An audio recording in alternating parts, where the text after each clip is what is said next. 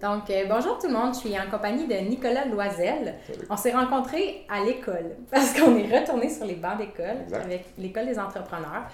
Euh, nos entreprises ont été sélectionnées pour le programme de soutien aux travailleurs autonomes. Donc, pour la prochaine année, chaque mercredi, on va être dans la même salle de classe. Et euh, après les présentations initiales, tous les entrepreneurs devaient se présenter un à un. Puis je pense que comme d'un bout à l'autre de la classe, on s'est rendu compte qu'on avait des valeurs similaires. puis on appréciait particulièrement ton énergie. Euh, moi et Vincent, ça n'a pas été long qu'on t'a invité au podcast. Effectivement, quelques jours. euh, et euh, donc, tu es le fondateur de Montreal B-Board. Je sais Montreal pas si B-Board. En, en, français, hein, ou en anglais. C'est deux langues. Et le B-Board est l'abréviation pour Balance Board. Exactement. Ou planche d'équilibre. Oui, planche d'équilibre, exactement. Il ne faut pas compliquer. c'est vraiment un balance board, une planche d'équilibre. En espagnol, ils appellent ça tablas de equilibrio. Fait que, tu sais, il n'y a pas vraiment un nom. Moi, j'ai appelé ça B-Board pour pouvoir justement le personnaliser un petit peu puis le mettre dans mon nom de compagnie. Et euh, j'aimerais ça éventuellement peut-être déposer une marque de commerce pour que le terme B-board m'appartienne. Je trouve c'est vendeur, je trouve c'est cool à dire. Un petit peu comme les B-boys qui font du breakdancing. Euh, donc, je sais qu'un B-board, ben, ça pourrait être euh, un peu plus vendeur. Mm-hmm, ça va rester. je pense qu'un des termes aussi utilisés, c'est le bola. Rola bola. Rola bola. Exactement, oui. qui est le terme plus pour le cirque, ça se peut-tu? Ou... Non, en fait, c'est juste le terme pour l'objet en tant que tel. effectivement, auparavant, c'était utilisé dans les cirques. Les jongleurs embarquaient dessus, faisaient des manœuvres et impressionnaient la galerie. Sauf que ça s'est toujours limité à ça pour le spectacle. Mais euh, quand on en fait l'utilisation, on se rend compte rapidement que ben, au-delà du spectacle, ça, représente un exercice physique quand même assez exigeant. Puis euh, quand j'ai tombé là-dessus, ben, j'ai dit c'est tomber en amour. Puis euh, Rola Bola, oui, c'est effectivement le nom original, mais. T'es moins fan. non, exact, ça fait 1960, 1970, que j'étais comme, oui, de quoi de plus 2000, 2020 maintenant. Ben, félicitations, c'est un b-boy, ça se dit effectivement très bien, j'ai l'impression que ça, ça va rester. oui, ça se dit en français et en anglais, donc mm-hmm. aucune imitation. Oui. Euh, ben, je suis curieuse, en fait, on peut y aller avec un peu ton histoire. Qu'est-ce qui euh, t'a amené à partir de ta propre compagnie? Euh, en fait, il y a un an et demi, j'ai décidé de tout quitter. je travaillais dans le domaine de la bière. je travaillais pour les microbrasseries Archibald et ensuite Boréal. Et bon, la routine s'installait du lundi au vendredi, de 9 à 5. je travaillais, les mêmes clients, la même route. vraiment quelque chose de très routinier. métro, boulot, dodo, on reste pris dans le trafic, on paye les comptes, puis on recommence la semaine suivante. Et euh, je commençais un petit peu à sombrer, euh, je ne veux pas dire la dépression, parce que je trouve que c'est un mot qui est lourd de, signification. Sauf que, euh, effectivement, c'est ce que je ressentais un peu. Puis je voyais pas le bout, puis j'avais pas aucun sens à ma vie. Donc, j'ai décidé de vraiment tout lâcher. Tu sais, quand je fais les choses, je pensais que dans la vie, j'étais gris des fois, mais en fait, je suis vraiment noir ou blanc. Donc, quand je prends une décision, c'est vraiment all out. Et j'ai décidé de démissionner de mon emploi. Je me suis séparé de ma copine à ce moment-là parce que c'est un amalgame de plein de choses dans ma, dans ma vie. Et euh, j'ai vendu tous mes meubles et j'ai décidé de partir euh, au Costa Rica euh, avec un, aller simple sans savoir quand est-ce que j'allais revenir. En fait, mon budget allait dicter quand est-ce que mon retour allait, allait, se faire. Et quand j'ai été là-bas, bon, voyage d'une vie pendant six mois de temps, j'ai vraiment eu un, fun fou. Et je suis tombé sur les balance boards. Je faisais beaucoup les auberges de jeunesse et toutes les villes côtières du Costa Rica, je les ai faites. Donc, c'était toujours des villes où il y avait beaucoup de surf. Mm-hmm. il y avait beaucoup de surf shops en occasion. Et euh, en fait, j'ai vu que ces petites bébelles-là se retrouvaient un peu partout. Puis à chaque fois que j'en voyais une, les gars, ils allaient dessus. Il y avait une aisance déconcertante à, se balancer comme mhm. si de rien n'était. Puis la première fois que j'ai essayé, mais je me suis retrouvé euh, c'est pas potin. Exactement. Et euh, ça a été douloureux, mais euh, auréeux comme je suis. Physiquement ou à l'orgueil? Les deux. Parce que quand tu tombes là-dessus, vraiment, c'est une chute qui est assez... Les, les, les, jambes partent sur le côté, puis tu tombes soit sur le flanc ou la mhm. main, donc euh, ça peut être douloureux. Et je voulais m'améliorer, absolument. Fait que, il y a une semaine où il y avait un petit peu plus de pluie, puis j'ai perfectionné mes, mes, mhm. talents là-dessus. Puis en venant à Montréal, je voulais m'en faire un. Donc j'en ai patenté un avec un type de PVC et une planche de bois. Je le trouvais pas très beau, donc je l'ai donné à mon frère. Et par la suite, euh, je n'ai fait un deuxième, un troisième, un quatrième que j'ai donné à mes amis. Et euh, finalement, quand j'allais dans toutes les, les parties, les barbecues, euh, j'amenais mon b-board, le monde essayait, le monde tripait, puis il était comme ah, Où c'est que tu as acheté ça? Où c'est que je peux en acheter un? Mm-hmm. Je leur disais que c'était moi qui l'avais fait. Et je repartais jamais avec mon b-board. Il y a toujours quelqu'un mm-hmm. qui me le prenait. Puis à partir de là, j'ai fait comme, ah, il y a peut-être quelque chose à faire avec ça. Donc, j'ai fait mes recherches, puis j'ai réalisé que ça n'existait pas sur le marché québécois. Alors, je me suis dit, pourquoi pas? J'ai toujours voulu mhm. être un entrepreneur. Je pense, je pense avoir la graine entrepreneuriale, donc euh, j'ai décidé de, de, me lancer puis de, faire le grand saut. Tu as toujours senti que.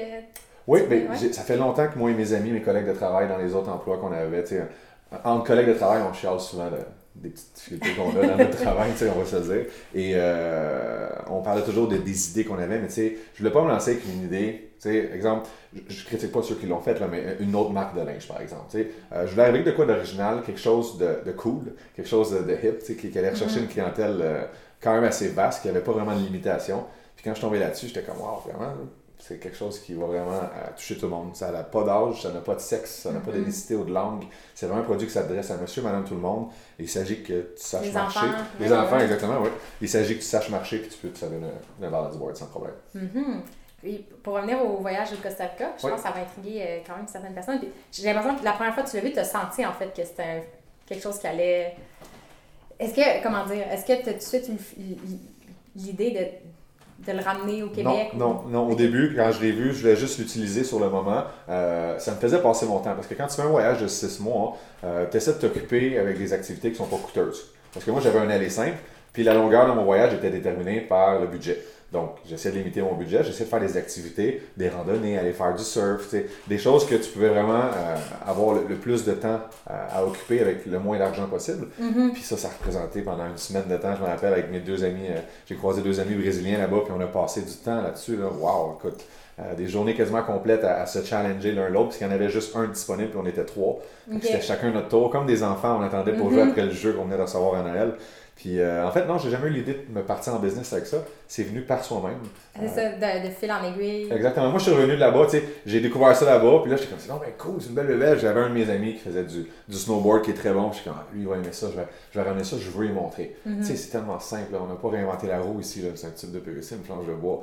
Mais je savais que ça allait plaire à certains de mes amis, puis quand je suis revenu à Montréal, je voulais juste m'en faire un pour moi. Puis comme j'ai expliqué tantôt, de fil en aiguille, ben, j'ai réalisé qu'il y avait quelque chose à faire avec ça, donc euh, je me suis lancé. Puis finalement, ton studio euh, et ton atelier est à la maison? Je pense qu'il y a une salle de montre à la maison. Comment est-ce que tu t'es brouillé éventuellement pour la production? Euh, ben en fait, j'ai été quand même chanceux parce que mon, mon grand-père était machiniste pour Hydro-Québec et euh, il avait un atelier dans le sous-sol qui ne servait plus depuis longtemps. Mon grand-père est décédé, ça fait plusieurs années. Puis l'atelier était là, puis ça fait juste ramasser la poussière puis les retails de bois. Puis c'est un bel endroit où laquelle je pouvais justement travailler le bois puis que ça fasse pas un un bordel dans mon appartement parce que tu sais, le bois avec le brin ici, mhm. ça revole, ça crée beaucoup de poussière. Donc j'avais un bel espace de travail pour travailler et j'avais quelques outils sous la main que je pouvais déjà utiliser sans en acheter. Fait que je me suis débrouillé avec les, les moyens du bord, comme mhm. on dit. Et euh, les premières planches que je faisais, j'ai juste pris des retailles parce mhm. que je voulais pas acheter un bois en particulier, dépenser de l'argent pour ça. C'est tellement une, bébelle qui est simple à, faire que je me suis dit, ah, je vais faire qu'est-ce que j'ai. Et euh, en fait, tous les outils étaient là, puis j'ai commencé la première, la deuxième. Puis je voulais toujours que ça soit le plus beau à chaque fois. Puis un jour, j'ai rencontré un ébéniste, puis il m'a dit ah, utilise tel bois, telle machine, tu vas avoir un beau, un beau résultat. Puis effectivement, la première planche que j'ai faite, je suis comme OK, wow, OK, là, on a quelque chose. Là, c'est plus, un, plus une bébelle qu'on s'est patenté, là, mm-hmm. qui va faire l'affaire en attendant. Non, là, c'était quelque chose vraiment, j'étais comme Wow, ça, ça peut être commercial, commercialisable. oui, j'ai l'impression que même si les gens pourraient la faire effectivement eux-mêmes, ils vont apprécier l'histoire derrière la planche, mhm. de savoir que c'est fait euh, au Québec, même à Montréal en fait. Oui, effectivement. On, fait tout à Montréal. C'est tout moi qui fais. Je suis un one-man show encore. Mhm. Euh, c'est fait euh, à la main avec du bois 100% recyclé. Et en fait, ça me tenait vraiment à cœur parce que j'ai toujours eu l'environnement sur la conscience et je sais qu'aujourd'hui, dans la société dans laquelle on vit, malheureusement, il y a beaucoup de des situations où est-ce que c'est un, un, un, contenant single use qu'on appelle, mm-hmm. que tu utilises une fois puis tu le jettes après. Puis je trouvais ça dommage. Puis finalement, j'ai tombé sur une entreprise qui euh, avait des retails de bois qui étaient exactement la dimension que j'avais besoin et exactement le, type de bois que je voulais. Et en fait, ce que je fais, c'est que je prends les déchets d'une entreprise et j'en fais des, des planches par la suite c'est le travail que je mets dessus qui fait en sorte que la planche est belle. Parce qu'au mm-hmm. début, tu prends la planche de bois, puis ça ressemble beaucoup à cette table-là. Mm-hmm. Mais le travail. Euh, elle peut être personnalisable. Exactement, elle peut être personnalisable. Tu peux mettre euh, ce que tu veux dessus. Et euh, ça, ça rend la chose encore plus intéressante. Parce que quand les gens peuvent mettre personnaliser justement un mm-hmm. objet, ils sont beaucoup plus en train de l'utiliser par la suite. Ça, je suis tout à fait d'accord. Moi, je me suis rendu compte, depuis que je suis jeune, j'ai un, grand attachement pour les objets. Puis j'étais le genre de, petite fille qui faisait attention à ses Barbie. Puis je peignais les cheveux tranquillement. Ma soeur les coupait, puis dessinait dessus. Puis les coupait les cheveux de mes Barbie, et dessinait dessus. Puis je comprenais pas ça. Puis on dirait qu'en vieillissant, je m'étais toujours trouvée un peu superficielle puis matérialiste. Puis je me suis mm-hmm. rendu compte que finalement, non, tu sais, si t'aimes un objet, mm-hmm. que tu le mets en valeur, euh, ça peut vraiment façonner tes comportements. Puis si tu t'entoures de choses que tu aimes, mhm. euh, définitivement, chaque jour, ça va peut-être t'inciter à prendre la planche puis à. Effectivement. Au début, en fait, ma, première planche n'était pas très très belle. Puis je m'en servais moins. Puis j'ai, je pense que c'était la raison pour laquelle je m'en servais moins, c'est parce qu'elle n'était pas belle. C'était juste une planche de 2 par 4 qu'on utilise pour faire un patio à la maison ou de la construction de maison. et un tube. Puis je le regardais, puis j'étais comme, ah, celui qu'il y avait au Costa Rica, il était quand même beau, il était designé, il y avait, du travail qui avait été fait. Puis je me disais que vu qu'elle n'a pas eu autant d'amour, ben je sais pas, j'étais moins, moins en train à l'essayer. Puis euh, dès que j'en ai fait une qui était belle, j'étais comme, oh wow! J'ai commencé à plus l'utiliser, puis euh, hein. à être fier de la montrer. Puis en la mm-hmm. montrant, mais je l'utilisais davantage. Puis je partageais avec les autres euh, l'utilisation de ce nouveau jouet-là. Est-ce que, tu étais un gars manuel avant? Non, non. Mais j'ai toujours aimé gosser le bois. j'ai toujours aimé, genre, patenter des affaires. Tu sais, j'essaie le plus souvent possible de récupérer beaucoup. J'aille vraiment acheter de quoi, l'utiliser une ou deux fois, puis après le remiser. Il y a trop de choses. Tu sais, on a tous déjà eu peut-être avec nos parents ou dans le passé un garage rempli de choses qu'on a achetées, mhm. qui ont utilisé une, deux, trois ou quatre fois. Puis après, ça reste là. Mais tu veux pas t'en départir? Mhm. Mais en même temps, tu l'utilises pas. Mhm. Puis je trouve ça tellement dommage. Fait avant, avant d'acheter quelque chose, j'essaie toujours de voir qu'est-ce que j'ai sous la main. Puis si je peux le faire, je ne parle pas de n'importe quoi, on va se dire, mais j'essaie beaucoup de, de, recycler puis de donner une deuxième vie aux choses. Euh, exemple, mon linge, euh, je, dois dépenser à peu près 150 par année là, en linge. Puis là, là-dedans, tu as mon manteau, mes souliers, mes boxers. C'est vraiment genre, je dépense zéro argent sur le linge. Et je me suis fait faire des petites patchs avec mon logo. Et j'avais des chemises de mes anciens emplois que j'avais de. Fait que finalement, t'as mis les patchs. J'ai mis les patchs par-dessus le logo de mon ancien emploi, puis maintenant, la chemise, c'est ma plus belle chemise dans mon, dans mon garde-robe, mm-hmm. parce qu'il y a mon logo dessus, fait que je suis super fier. Mais je suis encore plus fier d'avoir donné une deuxième vie, parce que cette chemise-là, je la mettais plus depuis X nombre de temps, parce que je travaillais plus pour Archibald ou Boréal. Mm-hmm. Et euh, bon, j'étais fier de travailler pour eux dans le temps, mais avec le temps, c'était comme, bon, c'est beau la représentation, là. Et euh, je leur ai donné une deuxième vie, puis ça, ça me rend. C'est drôle, parce qu'on on, fait notre premier salon, moi, qui vient ce samedi, euh, le salon éducation autrement puis on a eu la même réflexion. C'est est-ce qu'on fait faire des t-shirts, puis on a notre logo dessus, mais ça veut dire qu'on va avoir un t-shirt avec notre logo, ou est-ce qu'on fait faire des macarons, puis on peut le mettre sur n'importe quoi? Puis on s'est rendu compte qu'on pouvait se sentir un peu plus nous-mêmes parce qu'on allait pouvoir le mettre sur tout type de vêtements. Puis on n'allait pas nécessairement avoir un petit kit ou un uniforme, puis c'était plus, plus. C'est plus personnalisé. C'est plus personnalisé. on a souvent, moi j'ai souvent un t-shirt noir ou blanc, plain, tu sais, il n'y a pas vraiment de design au contraire de ton chandail en ce moment, mais ce que, ce que Vince porte en ce moment, c'est l'idéal. Tu mets juste une mhm. petite patch, puis ça fait professionnel, ça fait, ça fait personnaliser un peu. Mm. Là, on a parlé du côté, euh, un peu le, le, background de, de, la business, mais je pense qu'à l'expliquer en classe, au niveau de notre vision de la santé ou du mouvement, mm-hmm. euh, je pense que cette réflexion-là sur le corps et l'esprit, mm-hmm. euh, c'est quoi les bénéfices que tu as perçus ou tu as sentis sur toi-même quand tu as commencé à utiliser un, un balance board? ben, directement, c'est la posture, je te dirais. Mm-hmm. Parce que c'est un excellent exercice pour les muscles abdominaux, les obliques, les fessiers, les cuisses. Tous les muscles stabilisateurs sont sollicités. Euh, c'est souvent des muscles qui sont euh, oubliés ou mis de côté par les personnes qui s'entraînent en gym. Souvent, les personnes en gym, just bras, tu vois, genre qui veulent vraiment aller chercher les gros muscles, mais quand tu y penses, il faut toujours que tu commences avec les plus petits muscles à l'intérieur. Puis j'ai vite réalisé que euh, j'étais plus mobile, plus flexible aussi par la suite. Et je me sentais beaucoup mieux dans ma peau. Puis j'ai réalisé qu'avec l'exercice physique venait une certaine sérénité, une certaine, comment dire, je veux pas dire santé mentale nécessairement, mais je me sentais beaucoup mieux, plus énergique. Et mhm. euh, j'ai décidé de, pousser ça un petit peu plus loin pour euh, justement euh, aller chercher les gens, essayer d'inclure de quoi d'amusant.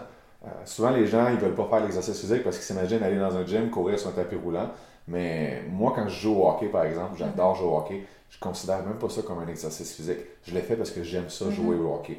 Puis ça vient tout seul, puis c'est le meilleur exercice physique que je peux faire de la semaine, c'est quand je joue.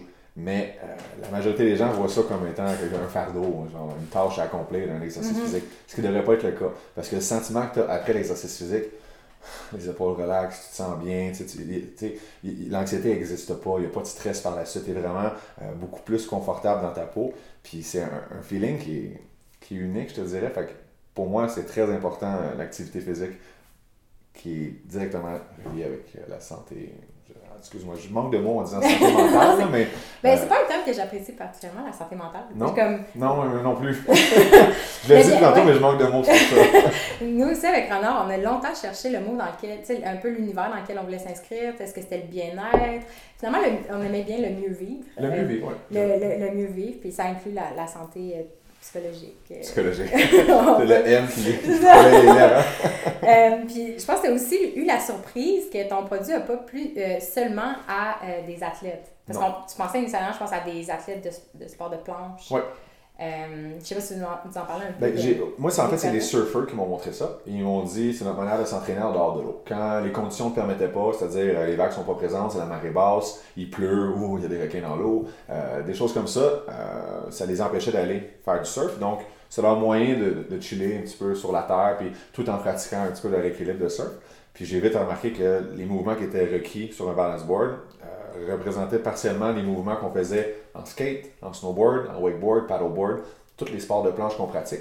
Fait que je pensais que c'était vraiment la clientèle cible pour mon produit, mais vite j'ai réalisé que ceux qui achetaient mes produits, c'était pas nécessairement des adeptes de sport de planche. Mm-hmm. C'était juste du monde qui euh, voulait être en meilleure forme physique, euh, qui voulait perdre du poids, par exemple, mm-hmm. ou simplement s'amuser sur une bébelle, euh, comme on peut s'amuser sur une trottinette, par exemple, mm-hmm. ou sur autre chose.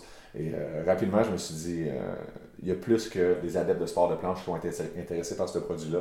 C'est en faisant des démonstrations, j'ai fait des événements, euh, dont le Jackalope Fest, qui est un événement de skateboard.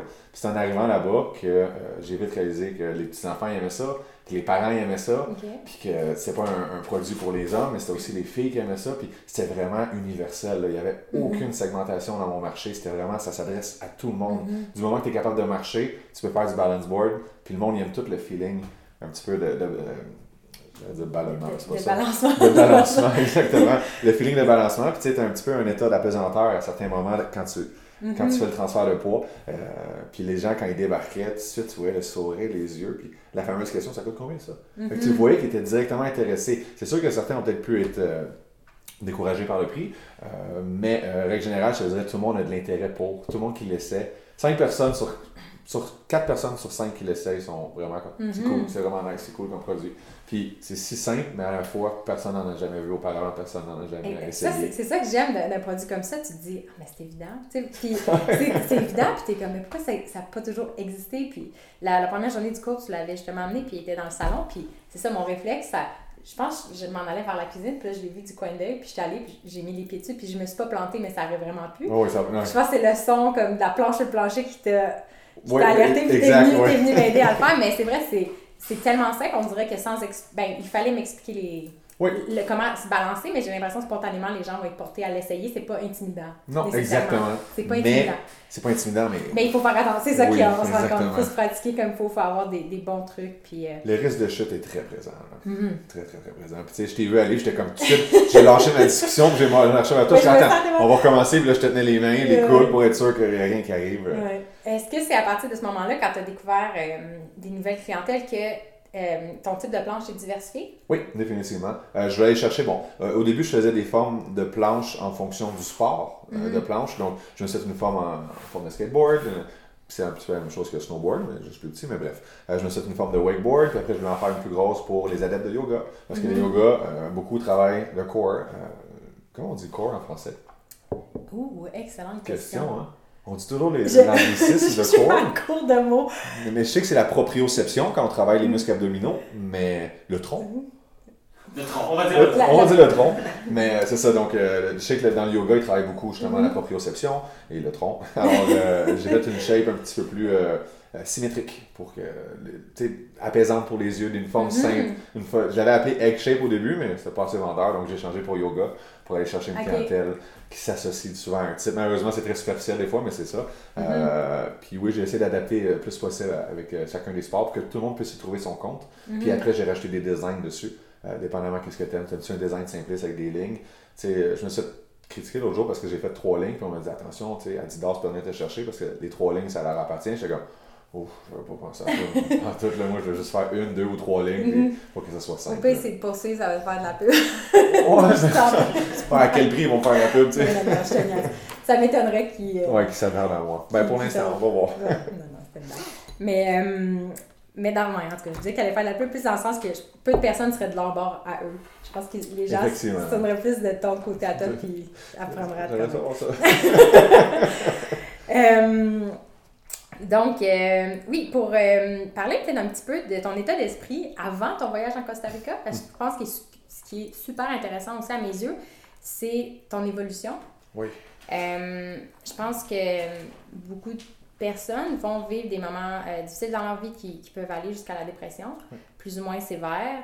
Et c'est pas des discussions nécessairement qu'on parle dans un souper d'entre amis, toujours si ouvertement. Oui Mais je pense que tout le monde euh, a des difficultés à surpasser, puis d'adresser le style de vie en général, que ce soit la santé mentale ou euh, l'aspect physique, c'est super important. Fait que je pense qu'il y a quand même des, euh, des vraiment des, des, des, points intéressants à aller chercher avec toi ici.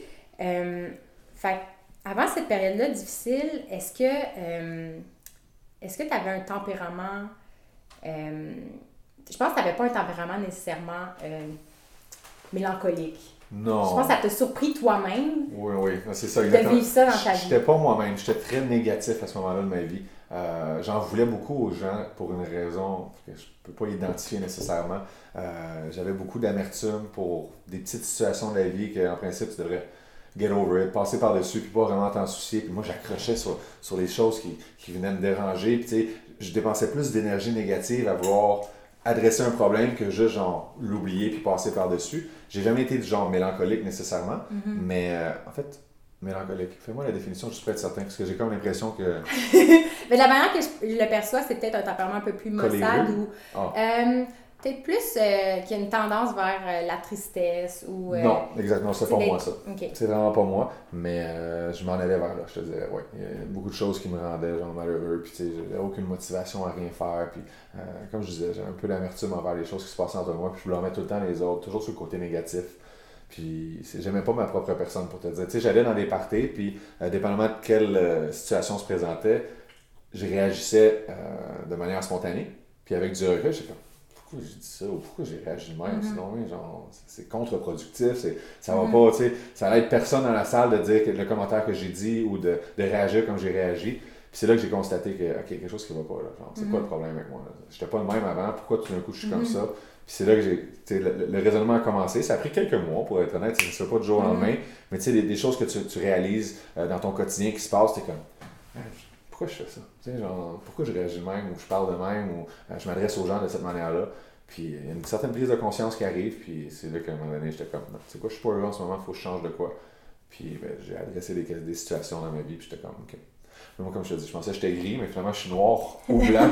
fait que j'ai tout, tout, tout, laissé en même temps, puis j'ai dit, dorénavant, tu sais, je vais prendre soin de moi, au lieu de commencer à prendre toujours soin des autres, ou, ou de mon apparence, ou de mon statut mm-hmm. social. J'étais comme, hey, de la merde, le statut social, là. Je vais être mm-hmm. heureux, mais je vais être heureux, puis je vais prendre les moyens pour l'être. Fait que moi, c'était tout quitter, puis partir dans un autre pays, mm-hmm. puis tu sais, me ressourcer un petit peu. Puis quand tu es parti au Costa Rica, est-ce que tu avais une intention là-bas de dire Ah, je vais adresser tel, tel point ou c'était vraiment exploratoire? Puis. C'était super exploratoire. ouais. J'allais là-bas, je te dirais que, euh, ça, je l'ai dit à mes amis avant de partir, j'espère qu'il va y avoir un déclic là-bas.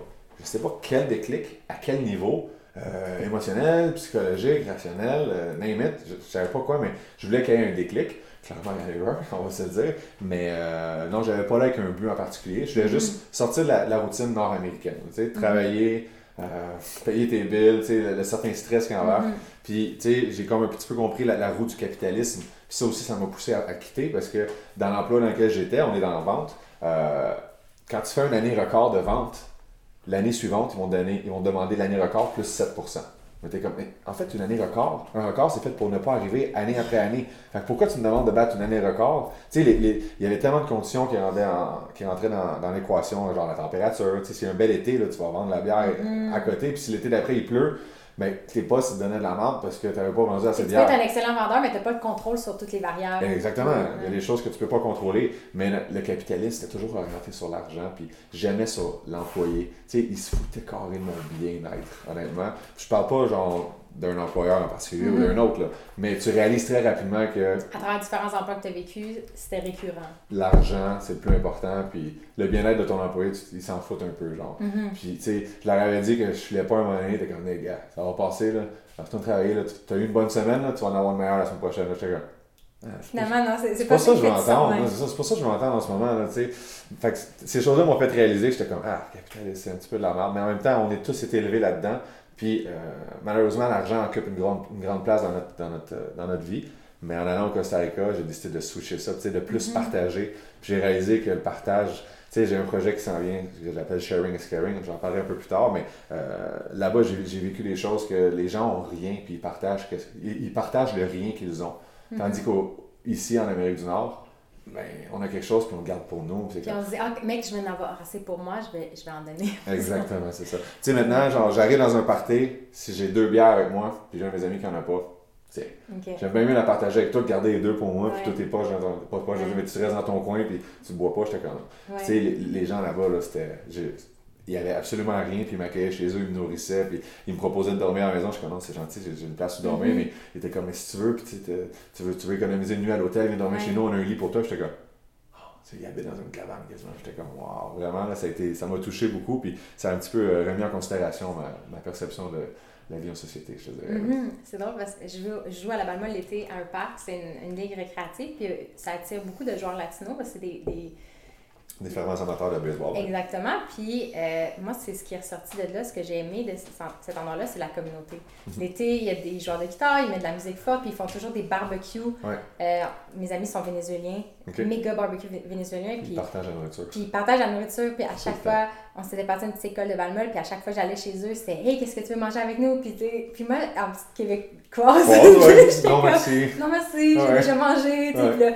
la fois d'après, j'essayais d'amener des petits trucs, mais on dirait qu'ils gardaient jamais les comptes. Non. Euh, tu étais toujours la bienvenue. Effectivement. Euh, c'était. Puis c'est ça, on dirait que c'était pas une obligation, ils le faisaient vraiment par plaisir. Puis moi, je, pense que ça m'a rendue plus chaleureuse dans la vie. Comme avant, ma maison, euh, comment dire, j'étais. C'est encore mon petit cocon, mais je le percevais moins comme un endroit de, pour socialiser puis festif. Puis maintenant que carrément notre studio d'enregistrement dans, dans, notre salon, on dirait qu'on a même hâte d'inviter des gens.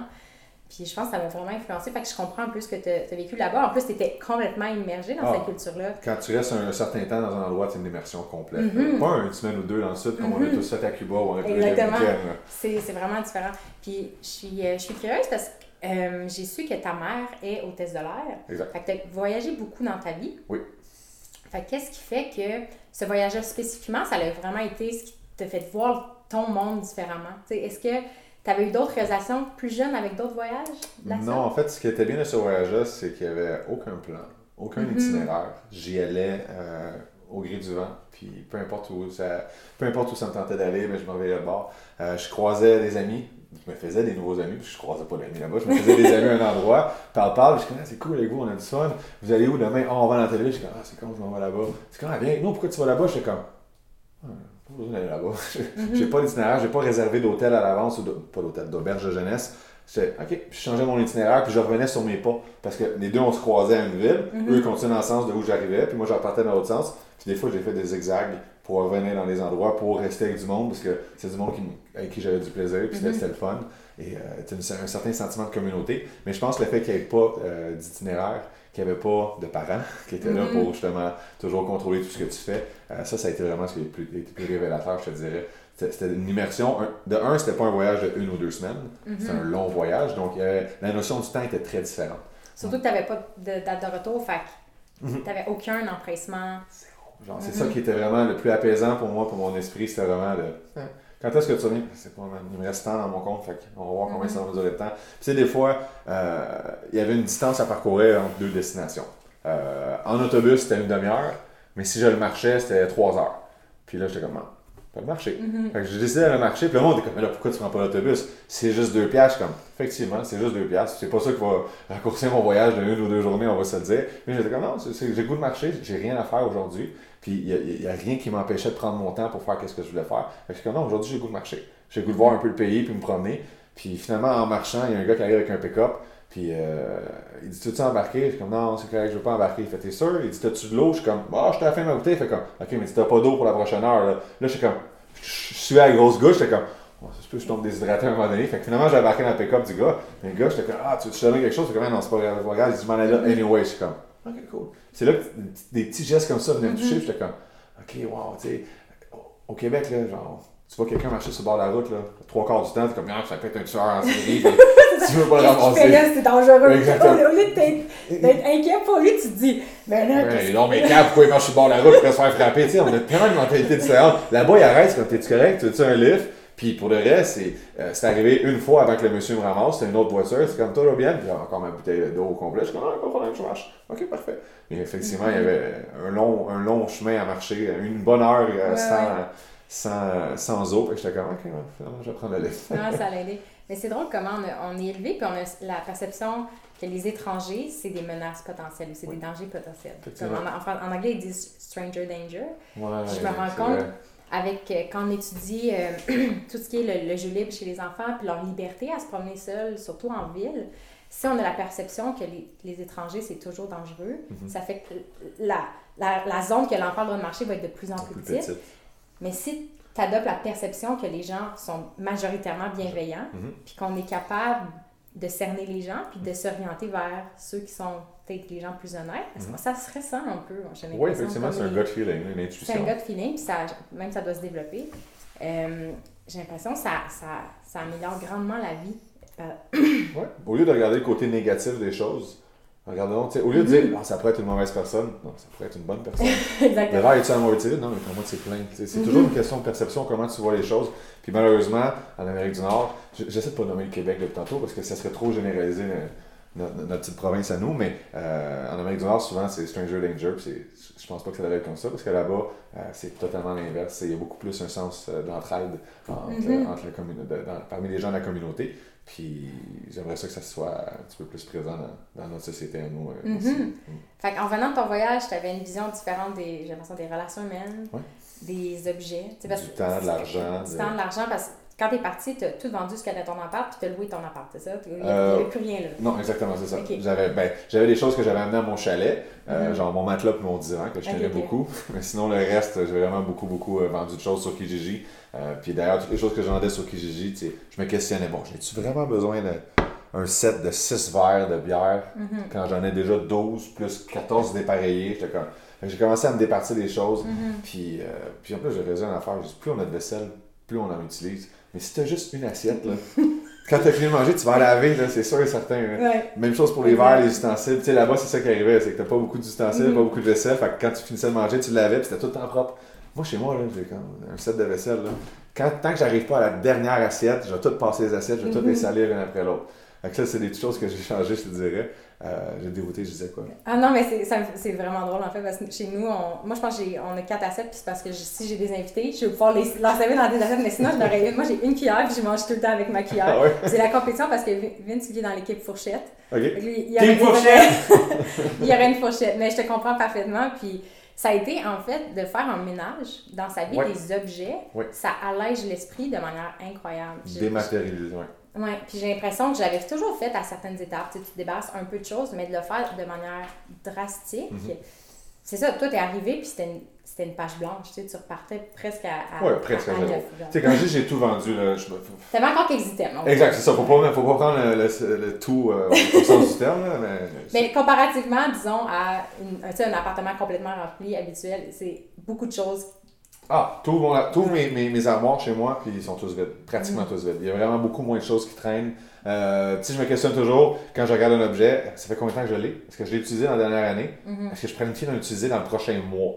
Si je ne l'ai pas utilisé dans la dernière année, puis je ne planifie pas l'utiliser dans le prochain mois, puis j'ai ça, je m'en mhm. débarrasse. Puis euh, l'argent que je fais avec les objets que j'ai vendus, je les ai mis dans un compte pour mon prochain voyage. OK. Ouais, comme ça, au moins, je peux euh, comment dire, échanger les biens matériels que j'ai pour des mhm. biens, euh, ben, des souvenirs ou mhm. des expériences de vie. Mais je pense que j'ai pas senti, nous, qu'on avait dérivé parce que le, le sujet de l'environnement puis de, de, nos espaces de vie, c'est devenu au cœur de, de parce qu'on s'est rendu compte que notre on en parlait avec les planches, par exemple, notre environnement et les objets influencent nos comportements. Mhm. Puis moi, j'étais une collectionneuse. J'avais tellement de choses, mes armoires, tu sais, mon garde-robe allait plein, puis j'avais beaucoup de difficultés à me départir de certains souvenirs.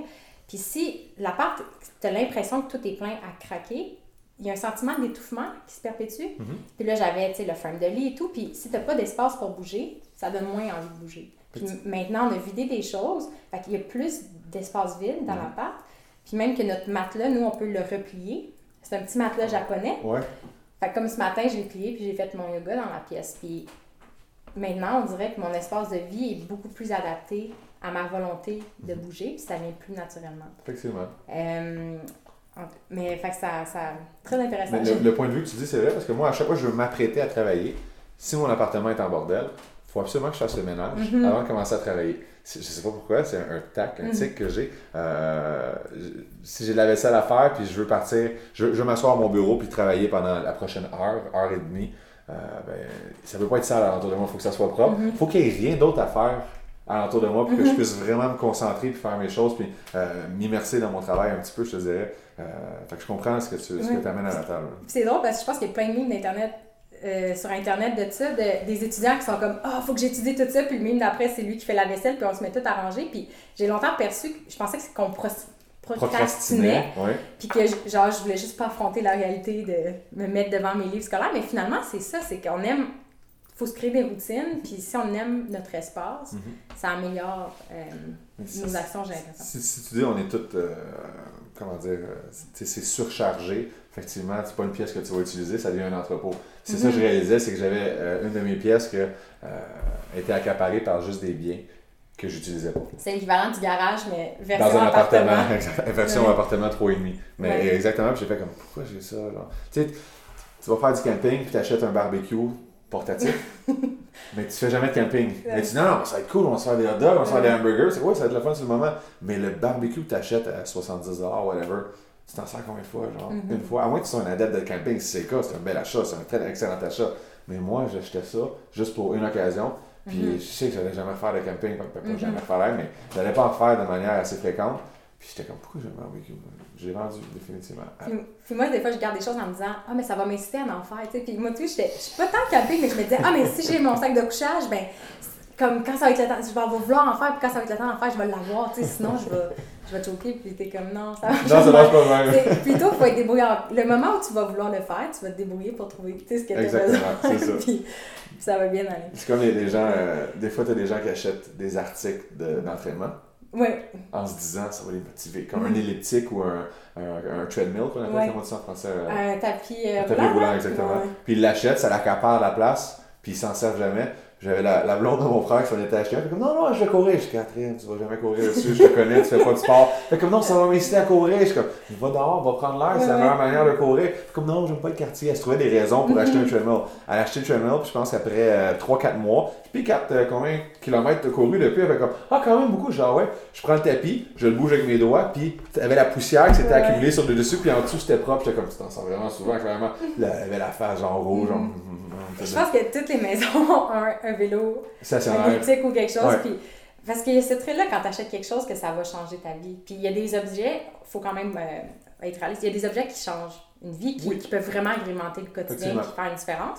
Puis si tu n'as pas l'objet, tu peux pas faire l'activité. Mhm, Mais c'est vrai, des, pour des sujets complexes comme un, style de vie euh, actif, c'est pas juste une chose qui va faire la différence. C'est pas un tapis roulant qui va, qui va te sauver. Euh, surtout que c'est encombrant puis ça coûte cher, fait que c'est mieux d'acheter des, Nous, on essaie d'acheter des plus, plus, petits items maintenant, mm-hmm. fait que c'est plus mobile puis on peut le faire à l'intérieur ou euh, de manière plus facile. Fait qu'on a toutes sortes d'items, des balles à jongler, des... toutes sortes de choses. Puis ça fait que quand on a des pauses puis on veut se divertir, ben on le fait. Puis une fois que tu fais un petit geste, ben ça t'encourage à en faire un deuxième. Un deuxième, puis un mhm. plus grand. Puis après ça, de. Ce que tu m'expliquais l'autre jour par mhm. rapport à tes orteils, quand tu veux oui. quand tu veux t'activer, tu commences par les orteils, puis après la jambe, puis finalement tu as le goût de te lever, tu fais la vaisselle. Puis Ça part d'une certaine routine, ça t'active un petit peu. Oui, ben par. Euh, quand je suis comme pas d'humeur à me lever puis que j'ai l'impression que la vie c'est une montagne, comme j'ai souvent tendance à, à, à broyer du noir puis à m'imaginer l'idéal que je devrais être. Puis à me dire, oh my god, tu sais, j'ai tellement de choses à faire. Puis tout, puis je me suis rendu compte que de, de, me projeter tout ce que je devrais être en train de faire, ça me mm-hmm. motivait pas à me lever. Mm-hmm. Puis qu'à la place, il fallait juste que je me concentre avec des trucs tellement simples que je pouvais pas échouer. Mm-hmm. C'est là que j'ai dit, comme, bouger mes orteils. puis comme tu fais juste comme démarrer comme ça, puis là tu bouges les jambes, puis là, tu finis par te lever, puis là tu dis je vais aller prendre un verre d'eau. Parce que sinon, des fois, j'arrivais pas à me lever de mon lit, tu sais, puis c'était. C'était Tu parles, tu, viens de dire un commentaire, tu dis euh, mon idéal de ce que tu mm-hmm. t'imaginais toi-même. Euh, je trouve ça utopique de penser comme ça. C'est quoi ton idéal? C'est moi à, tel poids, à telle grandeur, euh, à, telle teinte de peau. Explique-moi un petit peu ton idéal, ben, c'est quoi? Il y a, y a, une vision de moi du futur, des choses que j'aspire à être en fonction de mes valeurs. Puis ça, je sens que ça m'alimente dans la vie. Tu sais, de dire que j'ai des valeurs sociales, environnementales. Je rêve un jour avoir une compagnie qui a un impact social positif, par exemple. je me rends compte que ça, ça, ça m'inspire puis ça me motive. Mais il y a la petite voix aussi qui me dit... La société. Comme si c'est jamais assez, tu sais. Puis, ah, euh, tu devrais être en train d'être entraîné. Tu mhm. devrais sortir dehors, faire du jogging. Tu devrais... Euh, aller préparer ton, tes petits lunchs tout cute, parfait, non, non, non. c'est cette petite voix-là que la manière qu'elle m'approche, c'est pas pour m'inspirer, c'est plus pour dire c'est jamais assez, c'est jamais assez, t'en fais pas assez, tu devrais aller plus vite, tu devrais faire de la meilleure qualité. Puis ça, ça a été un long combat d'adresser cette petite voix-là. Moi, je trouve, je trouve que c'est se mettre de la pression pour rien. Mm Souvent, on veut toujours faire mieux que ce qu'on fait maintenant, mais pourquoi pas se contenter de ce qu'on a? Si tu es heureuse avec ce que tu as, pourquoi toujours vouloir améliorer? Ça, c'est comme le principe du capitalisme. Mm On fait une année record, mais l'année suivante, c'est une année record plus 7 pourquoi pas juste se satisfaire de ce qu'on est? Tu sais, oui, j'ai un bourrelet, puis je vais encore en avoir un pendant longtemps. Effectivement, je pourrais avoir un six-pack parce que des fois, je regarde les magazines, je regarde les gars, je peux faire, gars, est en shape. C'est sûr, certains, tu sais, mm-hmm. on a les mêmes raisonnements que les filles, les garçons, mais en même temps, à un moment donné, c'est comme, assez, c'est assez. Mm-hmm. Non, je suis bien en ce moment. Tu sais, comme on en parlait l'autre jour, euh, tu peux pas être productif 52 semaines par année. Mm-hmm. Tu as, un crash à un moment donné où tu files pas, puis ça, ça tombe jamais dans tes semaines de vacances, on va se le dire. Ça tombe toujours à un moment où il faut que tu t'es débordé par la job, il faut que tu fournisses. Ouais. Euh, sais, le monde, il se donne pas le, temps de, ou les circonstances ou l'environnement pour. C'est normal d'échouer, c'est normal de pas filer, c'est normal de vouloir regarder un Netflix toute une journée. Pourquoi toujours s'imposer? C'est comme se culpabiliser de quelque chose qu'on fait pas. J'ai l'impression que c'est comme une pré-programmation sociale. C'est comme la société veut que tu performes, veut toujours que tu sois productif, veut toujours que tu sois efficace, veut toujours que tu fasses quelque chose de ton temps. Quand tu rentres le vendredi, tu te sens-tu coupable quand le vendredi tu sors pas? Moi, je me rappelle à mes 27, 28 ans, à un moment donné, je suis chez nous, aucun de mes amis fait rien, je suis comme, non, mais pas, je dis, rien, on est un vendredi soir. Je suis comme, ouais, puis, genre, c'est quoi? Tu sais, avec le. Je me sentais mal dans le temps, puis aujourd'hui, vendredi soir, je fais rien. c'est quoi le problème? Je sais pas si ça vient avec l'âge, mais j'aurais jamais eu ce raisonnement-là à 25 ans, tu vois. À 25 ans, je me suis senti coupable de ne pas sortir vendredi soir. Mais quoi, c'est écrit où qu'il faut qu'on sorte le vendredi soir? C'est écrit où qu'il faut absolument qu'on fasse de quoi avec des amis à mm-hmm. tous les jours de la semaine, ou une fois par semaine, ou à tous les week-ends? C'est écrit nulle part. Tu sais, si t'es une c'est une négatif, ermite, c'est péjoratif de dire ça? Non. Ok. Si ben, t'es casanier, puis tu veux rester à la maison, pourquoi tu culpabiliserais de ne pas, socialiser? Mm-hmm. C'est ce que t'aimes, fais ce que t'aimes, puis pose-toi pas de questions. Qu'est-ce que la société veut nous imposer? Des fois, je trouve ça triste parce qu'on tombe souvent dans ce moule-là. C'est ça que j'ai réalisé avec mon voyage au Costa Rica, c'est pourquoi suivre toujours les lignes directrices qui nous est imposées par la société? Fais ce qui te rend heureux. Puis si tu veux manger au McDonald's deux fois par jour, ça te rend heureux. Bon, c'était pas une bonne idée au niveau de la santé, mais Ouais, non, mauvais exemple. mais tu fais ce que tu aimes dans la vie, puis arrête de te mettre de la pression parce que tu penses que euh, tu fais pas assez de ci ou tu fais trop de ça ou mhm. vice-versa. Si ça te rend heureux, je pense que c'est la seule chose qui devrait te soucier, c'est euh, sois heureux. Parce que trop de monde dans leur vie, exemple, vont suivre euh, des cours pour avoir un certain diplôme. Mhm. Et j'ai une amie qui, a fait des études en droit, elle est devenue avocate, elle a été avocate pendant 10 ans, puis là, elle, est plus capable. Le droit, elle ne veut plus rien savoir. Puis elle a décidé de, sortir du, du droit puis elle a décidé de se partir un petit blog. Puis elle dit non, elle dit la prochaine année, même si je ne fais pas d'argent, parce que c'est ça en tant qu'avocat, en effet, mm-hmm. elle s'est dit je veux faire quelque chose que j'aime. Elle dit je suis tannée de, mm-hmm. de, travailler pour les autres, je suis tannée de toujours répondre aux critères des autres, aux demandes des autres. Elle dit là, c'est moi cette année. Puis j'étais comme wow, amen to that. Puis mm-hmm. j'espère que, j'aimerais qu'il y ait plus de monde dans la vie qui fasse ça, parce que beaucoup de gens réalisent au courant de leur vie qu'ils ont dédié leur vie. Euh, ta mère est sûrement heureuse, mais tu me parlais qu'elle a eu un emploi 35 ans toute sa vie. Ah, elle, elle aimait cette vie-là. Elle aimait cette vie C'est ça que j'aimais de, de, de, de, ma mère, puis parce qu'elle aimait, elle aimait sa vie, je pense que ça lui convenait. Euh, puis euh, elle m'a jamais mis de pression de faire ce qu'elle faisait nécessairement. Tu sais, ça, je n'ai pas senti d'elle. Moi, j'ai toujours trouvé ça mignon, mais moi, j'ai eu la réalisation que, ah, mais c'est pas la vie que moi je veux. Puis oui, c'est venu avec une certaine culpabilité parce mhm. que je me dis, est-ce que... mère va être déçue. Non, même pas. Mais je pense que c'était vraiment une exigence envers moi-même. Puis avoir plus des normes sociales. De, mm-hmm. c'est comme si la, société va à un certain rythme, puis c'est normal. Genre, il y a des fois une majorité de monde qui font des certaines choses. Puis si tu te rends compte que tu n'es pas dans cette foule-là qui avance, tu, peux avoir peur d'être soit en marge ou d'être incompris. Puis ça m'a pris du temps de me réaliser que j'avais pas cette vie-là de banlieue. Comme mes parents sont, habitent encore à Laval, puis c'est un réconfort d'aller les voir là-bas. Et moi, je me rends compte, c'est mon pire cauchemar de comme vivre en banlieue puis faire la même job tous les jours pour les 20 prochaines années. C'est impensable pour moi. Moi non plus, c'est impensable. Mais il a fallu, puis j'apprends encore à l'assumer, puis à me dire, hey, cette vie-là, je l'aime, puis de pouvoir faire ce que je veux pendant la journée. Je pense que la vie d'entrepreneur, ça, ça vient, l'inconnu peut rendre hyper anxieux, ça peut faire peur à certaines personnes. Moi, je me suis rendu compte que ça me faisait du bien parce que ça nous donne le choix. on peut faire ce qu'on veut de nos journées. Puis si on est discipliné éventuellement, ça fait qu'on suit notre propre rythme. Exact. Euh, fait que ton, ton voyage, c'est ça, ça t'a amené des réalisations majeures. Fait que quand tu es revenu, euh, que tu as remeublé un espace pour commencer à vivre, ça, ça, a été quoi ta routine? Tu sais, quand. C'était encore quand même assez fou si tu regardais juste le avant quand tu étais au Québec. Mm-hmm. Il y a eu l'espace, puis là tu reviens au Québec, puis les choses sont un peu les mêmes, mais toi, tu as changé. C'est devenu quoi tes journées? Ben, en fait, euh, quand je suis revenu, bon, il me fallait un emploi, c'est sûr et certain. Sauf qu'il n'était pas question que je retourne dans un emploi 40 heures semaine. J'avais compris la notion du temps, l'équilibre entre travailler et apprécier la vie. Puis, euh, je faisais un bon salaire auparavant, puis je m'étais toujours dit à l'école, le jour où je vais atteindre ce salaire-là, je vais être heureux. Ce qui est tellement genre illusoire parce que c'est pas du tout le cas. J'avais atteint le salaire que je m'étais, le salaire que je m'étais dit à l'école, puis j'étais pas plus heureux. Donc, je m'étais dit, OK, je veux pas travailler 40 heures semaine, je veux mhm. un job à temps partiel quelque chose qui va me faire vivre. Mais j'ai plus besoin de m'acheter les biens matériels que j'avais besoin avant parce que je me suis limité dans, dans justement ce que, ce que j'avais besoin d'acheter. Euh, j'ai réalisé que le linge que je portais en voyage, je m'étais amené un sac à dos rempli de linge. Mm-hmm. Finalement, je portais toujours les mêmes camisoles, les mêmes t-shirts, mm-hmm. les mêmes sandales. Puis j'étais comme, pourquoi j'ai amené tout ce linge-là? Puis en revenant à Montréal, ben, j'ai fait la même constatation. Je me dit, j'ai pas besoin de tout ça. Mm-hmm. Donc, j'ai pas besoin d'un gros salaire. J'ai réalisé, moi, si je fais 40 000 par année, je suis super content. C'est pas un gros salaire, c'est pas rien à se péter les bretelles puis à pitcher de l'argent par les fenêtres. Personne ne de l'argent par les fenêtres, mais euh, j'ai réalisé que j'ai pas besoin de faire autant d'argent que ça pour être heureux dans la vie. Fait que mhm. pour moi, c'était un job à temps partiel puis quelque chose qui allait me permettre d'être libre. Moi, je veux pas être pris dans un, un bureau, un office. Fait qu'il me fallait de quoi sur la route parce que ben, ça te permet de marcher, débarquer ta voiture, rentrer en voiture, voir du paysage, être un peu plus exposé à, à l'extérieur. Mhm. Tandis que dans un bureau, c'est toujours la même air, les mêmes gens. Tu regardes par la fenêtre dehors puis c'est moi, c'est vraiment. Il y a des gens qui n'ont pas de fenêtre, c'est ça. Non, c'est ça, il y a des gens qui n'ont pas de fenêtre en plus. c'est ça le pire. Mais je voulais vraiment prendre plus le temps pour moi, je te dirais. Fait que là, tu es parti à la recherche d'un emploi ou tu avais un coussin et tu as été capable de travailler. De... Ben, j'ai été, j'ai été, je me suis, j'ai été wise un petit peu là-dedans parce qu'avant de revenir, deux semaines avant de revenir, j'ai appliqué à partir du Costa Rica des emplois au Québec. Donc en revenant, ça s'est tout fait super smooth j'ai eu, je vais pas dire dépression, là, mais j'ai eu un petit down en revenant, c'est sûr, certain. Tu sais, je suis revenu genre le 1er avril, il y avait une tempête de neige. comme, qu'est-ce que je fais ici? J'aurais dû emprunter puis rester genre juste un mois de plus pour revenir en mm-hmm. été au Québec. Et. Euh, euh... ah, c'est pour les emplois, c'est ça, finalement. J'ai appliqué pour un emploi, ils m'ont directement engagé, puis c'est le, le, job que je voulais parmi ceux à lesquels j'avais appliqué. C'est mm-hmm. celui que je voulais le plus, c'est eux qui m'ont rappelé. Donc, euh, j'ai été l'avant avec du proprio pour aider les gens à vendre leur propriété par eux-mêmes.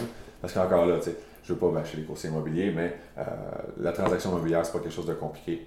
Mais c'est des milliers de dollars qui sont versés en commission souvent pour un travail effectué. Puis ça semble compliqué. Ça semble compliqué, ça n'est pas du tout. C'est quelque chose de très très simple.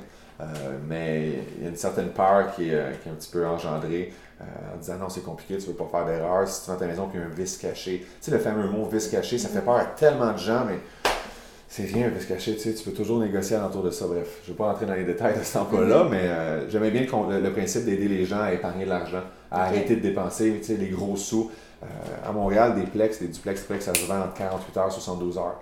Tu mets ta propriété à vente, elle se vend après 72 heures, puis tu verses 5% de commission au courtier immobilier. Si ta maison vaut 500 000, mais c'est 25 000 que tu donnes sur trois jours de travail. Puis on va se dire, dans ces trois jours de travail-là, la personne ne travaille pas 8 heures sur ta propriété. Fait que c'est énormément d'argent versé pour le peu de travail effectué. Fait que je me suis dit, ah, du proprio, il y a quelque chose d'intéressant. Les gens en font un peu plus, deviennent autodidactes, ils apprennent par eux-mêmes, sortent de mhm. leur zone de confort. C'est toutes des choses que j'ai un peu mis en application dans mon mhm. voyage. Je me suis dit, OK, c'est un, bon fit pour moi. Tu sais qu'il y avait un impact concret. Oui. Que ton travail, tu voyais le résultat, puis tu savais que tu avais eu un impact dans la vie des gens. Les gens qui m'ont appelé sont comme, hey, j'ai vendu ma maison, j'ai sauvé genre 18 000. Je suis comme, mhm. good for you. J'étais vraiment content. Tu sais, genre, t'as fait de quoi? T'as fait une différence. C'est ça qui est fun. Puis tu parlais de glisser un mot sur ton un nouveau projet. Je sais pas s'il est lancé déjà ou c'est quelque chose qui est en Non, non, il, est lancé. En fait, euh, ce que je veux faire, c'est. Euh, en fait, c'est déjà en branle. Euh, je vais retourner au Costa Rica le 24 février. J'ai okay. arrêté deux, cours à l'école. je retourne donner des balance boards dans les écoles les plus défavorisées du Costa Rica. Je vais donner deux balance boards par école, un pour les garçons et un pour les filles.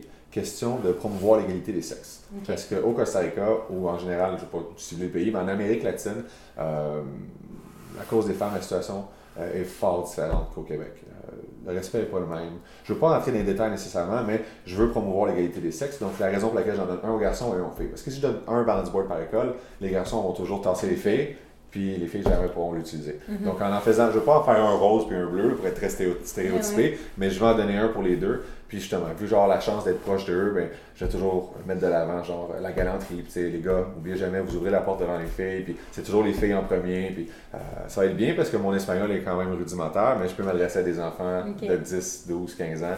Donc euh, pour ça, ça va être intéressant. Puis vu que j'ai eu mon idée au Costa Rica, pour les balance boards. Je me suis dit que si j'avais à redonner à quelqu'un, mm-hmm. ben, je pense qu'entre le Canada et le Costa Rica, le Costa Rica, on a un peu plus de besoin.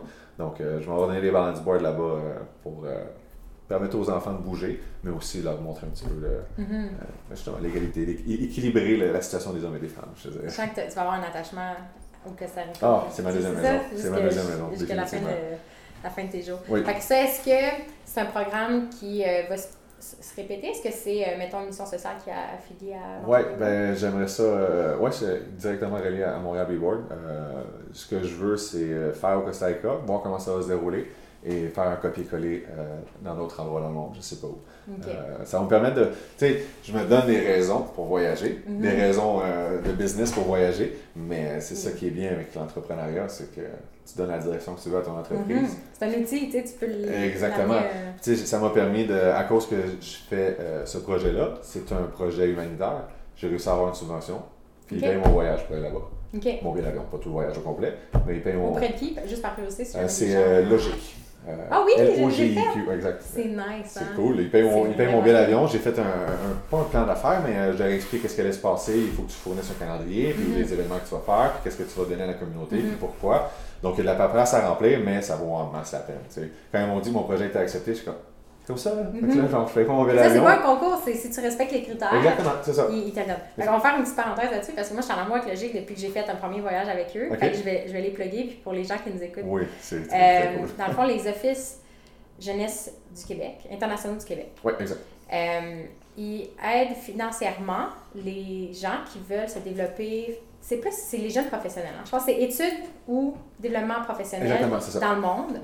C'est jusqu'à 35 ans. Euh, développement professionnel, je ne sais pas. Euh, mais mettons, comme toi, ton c'est-tu vision entrepreneuriale ou plus communautaire? Environnemental, communautaire, social. Je pense. Mais je pense que euh, professionnel aussi, parce qu'il y avait une couple d'affaires que moi, je regardais de ce côté-là. C'est ce que j'ai pas vu. Puis j'avais fait un voyage en France à thématique entrepreneuriale. Ça fait en 2011, ça fait un petit moment.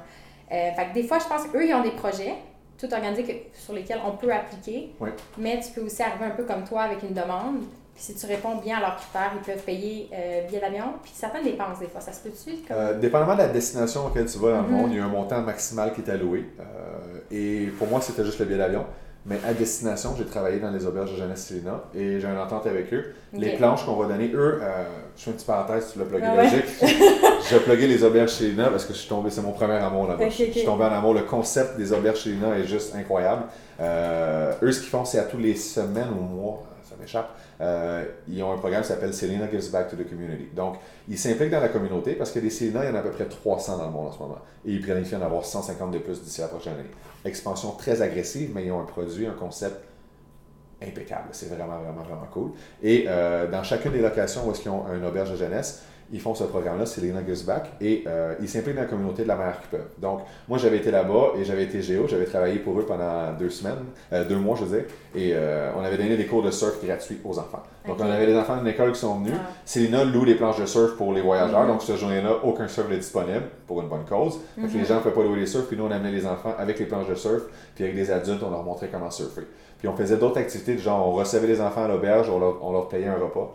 Euh, où on les laissait se baigner dans la piscine de l'auberge, où on faisait un cours d'aquarelle, ou juste des activités pour redonner à la communauté, ou une collecte de vêtements pour redonner aux plus démunis. Donc, ils essayaient toujours d'une manière ou d'une autre de s'impliquer de manière sociale dans leur petite communauté pour laisser un impact. Donc, moi, ce que j'ai proposé à Célina, c'est regarder, je vais donner les balance boards, mais Montréal B-Board n'a aucune business à faire au Costa Rica. C'est pas, mon but, c'est pas de vendre des boards. En disant, ah, je vais donner, puis je vais. C'est pas une campagne marketing. Pas du tout. En fait, je voulais juste donner, mais j'étais comme, tu sais, donner de même, il n'y a aucun but. Fait ce que j'ai fait, c'est que j'ai proposé à Célina de mettre leur logo sur les planches, comme si c'était eux qui donnaient les balance boards. Donc, eux, ils laissent un héritage tangible dans la communauté. À chaque fois que les enfants vont embarquer dessus, on le logo Célina mm-hmm. dessus, on se dit Ah, ils sont cool, Célina, ils ont donné les balance boards. Les parents qui vont venir, les enseignants, les directeurs, tout le monde va mm. savoir qu'il y, a quelque chose qui a été laissé de tangible. Et Célina, vu que je fais les balance boards pour eux, puis je les donne en leur nom, ben, eux vont m'héberger pendant mon voyage. Donc j'ai le billet d'avion qui est fourni par Logique et j'ai Célina qui m'héberge à destination. Donc c'est un, beau mélange euh, des mm-hmm. trois. Puis en même temps, ça me permet de vivre une belle semaine là-bas, de redonner j'ai appris ça au Costa Rica, des fois c'est bien de recevoir, mais c'est tellement plus fun de donner, la, la, réaction que les gens peuvent avoir quand tu leur donnes un cadeau, puis après ça, un cadeau, t'es comme, ça me fait vraiment plaisir, puis t'es comme, mm-hmm. waouh, merci, puis comme, puis là-bas, c'est, des choses qui sont encore, encore dispendieuses, ça a le même prix qu'en Amérique du Nord, donc ils ne peuvent pas nécessairement se le permettre. Puis moi d'arriver puis de leur ah oui, au Costa Rica, c'est. Mais le coût, le coût de la vie au Costa Rica, c'est dommage parce que c'est le même coût de la vie qu'au Québec. Donc, moi, j'ai toujours le, mon comparable qui est un 6-pack de bière. Donc, euh, si au Québec ça coûte 10 là ça coûte 10 aussi. Tu n'as pas, de, pas de rabais. on penserait que les pays d'Amérique latine, c'est beaucoup moins dispendieux, mais le Costa Rica, c'est l'exception à la règle. C'est le pays le plus cher d'Amérique latine. Donc, quand tu vas là-bas, euh, le coût de la vie est exactement le même qu'au Québec, mais les habitants ne font pas le même salaire. Comme nous, un salaire moyen, c'est je sais pas quoi, je sais pas, peut-être 40 000. Euh, ça doit aller, ouais, entre ouais. 40 Mais là-bas, c'est le même coût de la vie, mais leur salaire moyen, c'est 21 000. Là, j'étais comme, OK, ouais, moi, 21 000 au Québec, je fais rien. Mais eux, ils se débrouillent là-bas, tu sais, parce que mhm. ils ont l'entraide un petit peu plus présente. Et euh, mais c'est ça, tu sais, redonner pour moi, c'est important parce qu'ils n'ont plus besoin que nous, je pense. Mhm. Puis, je pense qu'il y a aussi, euh, tu plantes des arbres. Ça se peut-tu? Est-ce que tu plantes des oui, arbres? Oui, effectivement. Ouais, à chaque fois qu'on. À chaque fois que je vois une planche, on plante un arbre. OK. C'est où? Euh, ça va être. Euh, on, on pensait le faire au début, c'était euh, dans la Bay James. Sauf que ça a tombé à l'eau. Ce que je fais, c'est que je garde un, un, compte, de toutes les planches que je vends. De toute façon, tu sais, c'est comme tu plantes tous tes arbres. Je suis comme, ben, il n'y en a pas d'un c'est ça, tu fais juste ça pour du marketing. Je suis comme, ah attends, je, vais faire un recap. Là, genre, à la fin de l'année, je vais avoir vendu, je sais pas, 200, 250, 300 planches. Ben, je vais prendre une journée, une journée et demie, je vais aller planter les arbres moi-même. Puis un endroit réfléchi. Exactement, un endroit réfléchi où est-ce qu'on a besoin. Parce que tu sais, au début, je suis comme à Beijing, je me pas besoin de planter d'arbres au Canada, je partout des arbres. Fait que je m'étais dit, OK, peut-être en Afrique, ça pourrait être une histoire, euh, ça pourrait être bien pour eux. Euh, ça créerait de l'ombre, la végétation, ils n'ont pas autant. Euh, peu importe le coût que ça coûte, si ça coûte 5, 6, 7, 8, 10 dollars, je sais pas, par, par arbre, mais ça sera le coût. je me suis mm-hmm. engagé à faire quelque chose, je ne vais pas me désister, puis je veux pas que les gens. Tu sais, certains de mes amis, puisque j'ai changé beaucoup depuis mon voyage, ils étaient comme tu vas planter des arbres, toi. C'est sûr que tu fais pas ça juste pour vendre plus de board puis aller chercher un capital de sympathie. Je suis comme, non, non, je vais vraiment planter des arbres. Puis le monde, il doutait de moi. J'étais comme, voir que je serais sans scrupule pour faire ça ainsi, pour pas planter des arbres par la mm-hmm. suite. Peu importe le coût que ça va être, c'est sûr que ça va être fait à 100%. Donc, actuellement, non, j'ai pas de, de, place où les faire. C'était supposé être à la baie James mon contact a tombé à l'eau, mais genre avoir un plan B, c'est sûr. C'est pas, euh, c'est vraiment pas. Pour mettre, mettre sur le spot. non, non, non, vraiment pas. Parce que je pense qu'en fait, c'est, vraiment bien de prendre le temps et de le faire de manière intéressante parce que tu pourrais le faire de manière précipitée. Puis mm-hmm. les, c'est niaiseux. Aussi simple que les arbres meurent ou ça respecte pas la biodiversité. Finalement, c'était aussi bien de prendre ton temps puis t'affilier un programme. Puis quitte à rendre ça aussi avec ton à combiner ça avec ton voyage humanitaire. Tu sais, c'est pas moi qui va, te, qui va te presser. Je pense que juste par curiosité, les gens vont être super contents. Euh, quelque chose de magique aussi de partager ça et de voir les effets. Euh, c'est quand ton voyage au Costa Rica, on pourrait le dire? Euh, c'est du 24 février au 2 mars. 24 février. Exact. On va te suivre sur les médias sociaux. J'imagine que tu vas. je vais là-bas avec. j'amène un, un caméraman très très professionnel. Hugo qui va avec moi, qui va filmer justement tout le processus, qui va faire un petit montage de 1 minute et demie, 2 minutes pour montrer justement la, bonne action qu'on va faire au Costa Rica, euh, en espérant que ça va inciter d'autres à pouvoir faire le même genre d'impact sur leur mhm. communauté, que ce soit à l'autre bout du monde ou dans leur quartier. Euh, juste de s'entraider, de redonner. Euh, j'espère pouvoir, si j'en ai juste incité un à le faire, ça va être ça de mhm. Ah, mais définitivement, on dirait que la manière que tu l'expliques, ça semble vraiment simple. une fois que tu as une, vision claire et des valeurs, on dirait qu'il y a toujours une façon de, de se débrouiller. Oui, effectivement. Il s'agit que tu mettes l'effort. tu sais. Mm-hmm. Euh, beaucoup de monde qui me disait Ah, tes planches, t'es fait à la main, tu devrais acheter telle machine pour être plus productif. Si ça revient à tantôt, genre ce que la société nous impose. Plus productif, plus d'argent, plus rapidement, plus efficace. C'est comme. J'étais comme non, non, on s'entend pas. Là. Moi, je veux. J'aime ça. les faire à la main. J'aime ça les faire à la main de un, mais j'aime ça aussi, tu sais, arriver quelque part puis pas fouiller les poubelles nécessairement, mais dire ça, ça s'en va aux poubelles. Donc, tu sais qu'on va donner une deuxième vie à ça. J'adore donner une deuxième vie à quelque chose. Tu sais, moi, j'imprime quelque chose sur une feuille de papier, puis c'est pas ce que je voulais. Mais la feuille de papier, je la garde, je la mets à l'envers dans une autre top, puis quand j'ai besoin de faire un croquis rapide, je la réutilise, puis après, je la, la recycle. Je l'achète pas. Après, je la recycle. Donc, pour moi, c'est important de donner une deuxième vie. Puis, ça, ça me donne un, pas, un sentiment d'accomplissement en tant que tel. Mm-hmm. Euh, les gens, c'est comme, ah, tu devrais acheter ça, ça serait moins cher, tu ferais plus de planches, tu ferais plus d'argent. Je suis comme, non, c'est pas ça que je veux nécessairement. Puis ta clientèle, ça tend pas nécessairement à ça. c'est ça, je pense définitivement que les gens apprécient de plus en plus de savoir que même si l'humain aurait le la capacité de construire une méga usine puis de faire ta planche pour scène. C'est sûr. On n'avait pas la planche à scène. De moins en moins, j'ai l'impression. On veut savoir d'où elle vient. Euh, l'histoire. L'histoire, le avant, le pendant, puis ce qui va arriver par après. C'est quoi les projets de l'entreprise? C'est quoi les valeurs de l'entreprise? Euh, je ne sais pas si c'est trop prématuré euh, de poser la question, mais j'ai l'impression que tu es, es, le genre de gars qui aime beaucoup les projets. Est-ce que tu as déjà imaginé une une phase 2 pour euh, oui, oui. Board? Oui, euh, pour moi, Board. Oui. Que, ben, En fait, j'ai pensé à quoi? Parce que je ne veux pas dénaturer euh, ma compagnie, parce que je veux que ça soit toujours basé sur sais, le titre que je m'étais donné, c'est des balance boards faits à la main à partir de bois 100% recyclé. Ça, j'aimerais vraiment, j'y tiens vraiment beaucoup. Tu sais, beaucoup de monde m'arrive, ah, t'as telle machine qui préfère ça, t'as tel, tel bois qui coûterait moins cher. J'étais comme, non, pour moi, c'est l'ADN de, de, ma compagnie, je veux pas le faire. Fait euh, ça, je veux le garder intact. Puis je me dis que si éventuellement, je vais aller chercher un plus grand volume. Tu sais, parce qu'encore là, je compte le capitalisme, on a été élevé dedans. Puis je me dis que si moi je prends pas l'occasion, quelqu'un d'autre va le faire. c'est un produit qui est tellement simple, tellement facilement copiable et reproduisable que mhm. je sais qu'à un moment donné, il va y avoir un numéro 2, un numéro 3 dans l'industrie qui va faire la même chose que moi, puis qui, va, qui, va ravir un petit peu la clientèle. Donc ce que je veux faire, c'est peut-être me partir une deuxième compagnie qui va faire les balance boards, mais ceux-là, ils seront pas à partir de bois recyclé, puis ils vont faire à la machine, tu comprends? Euh, ça va être le côté capitaliste, malheureusement. J'aime mieux être très honnête avec toi que de dire la vérité. Euh, je vais mettre une deuxième compagnie, mais je vais garder Montreal Bay Board telle qu'elle est. Mm Balance board fait à la main à partir de bois 100% recyclé. Puis l'autre compagnie que je créerais qui ferait juste des balance boards qu'on retrouverait peut-être au Canadian Tire, exemple, au Walmart, whatever. Évidemment, non, pas Walmart.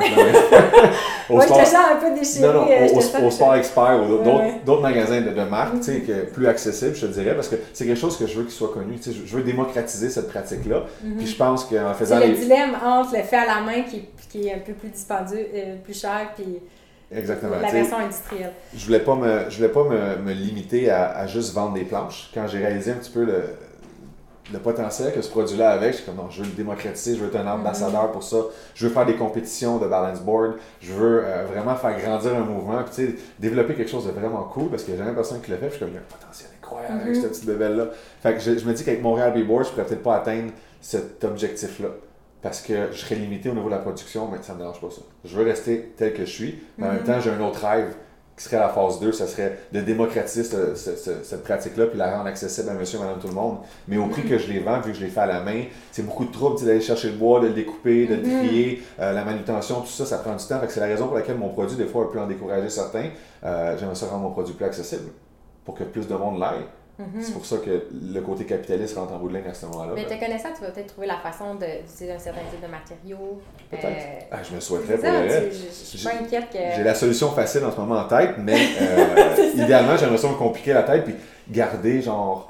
c'est ça, des valeurs. Oui, ce que je voulais faire, j'ai pensé à ça aujourd'hui. Tu sais, je suis en train de couper mon bois, je reviens de l'atelier actuellement et euh, je me... la compagnie où je vais chercher mon bois, ils ont, comme trop de bois.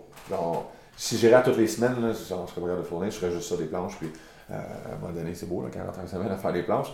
Euh, je m'étais dit que peut-être ce que je voudrais faire, ça serait prendre leur bois, puis euh, avoir un espace où est-ce que ce bois-là, je pourrais le vendre à un prix très modique, mais que les gens qui veulent faire des do-it-yourself, des petits projets à la maison, mm-hmm. ils pourraient venir chercher le bois chez moi et payer une fraction du prix, puis ce serait du bois recyclé, puis ça aurait un impact. Fait en fond, je prendrais 100% des déchets de l'entreprise, mm-hmm. et encore là, je me, je me, me limiterais peut-être pas à juste cette entreprise-là.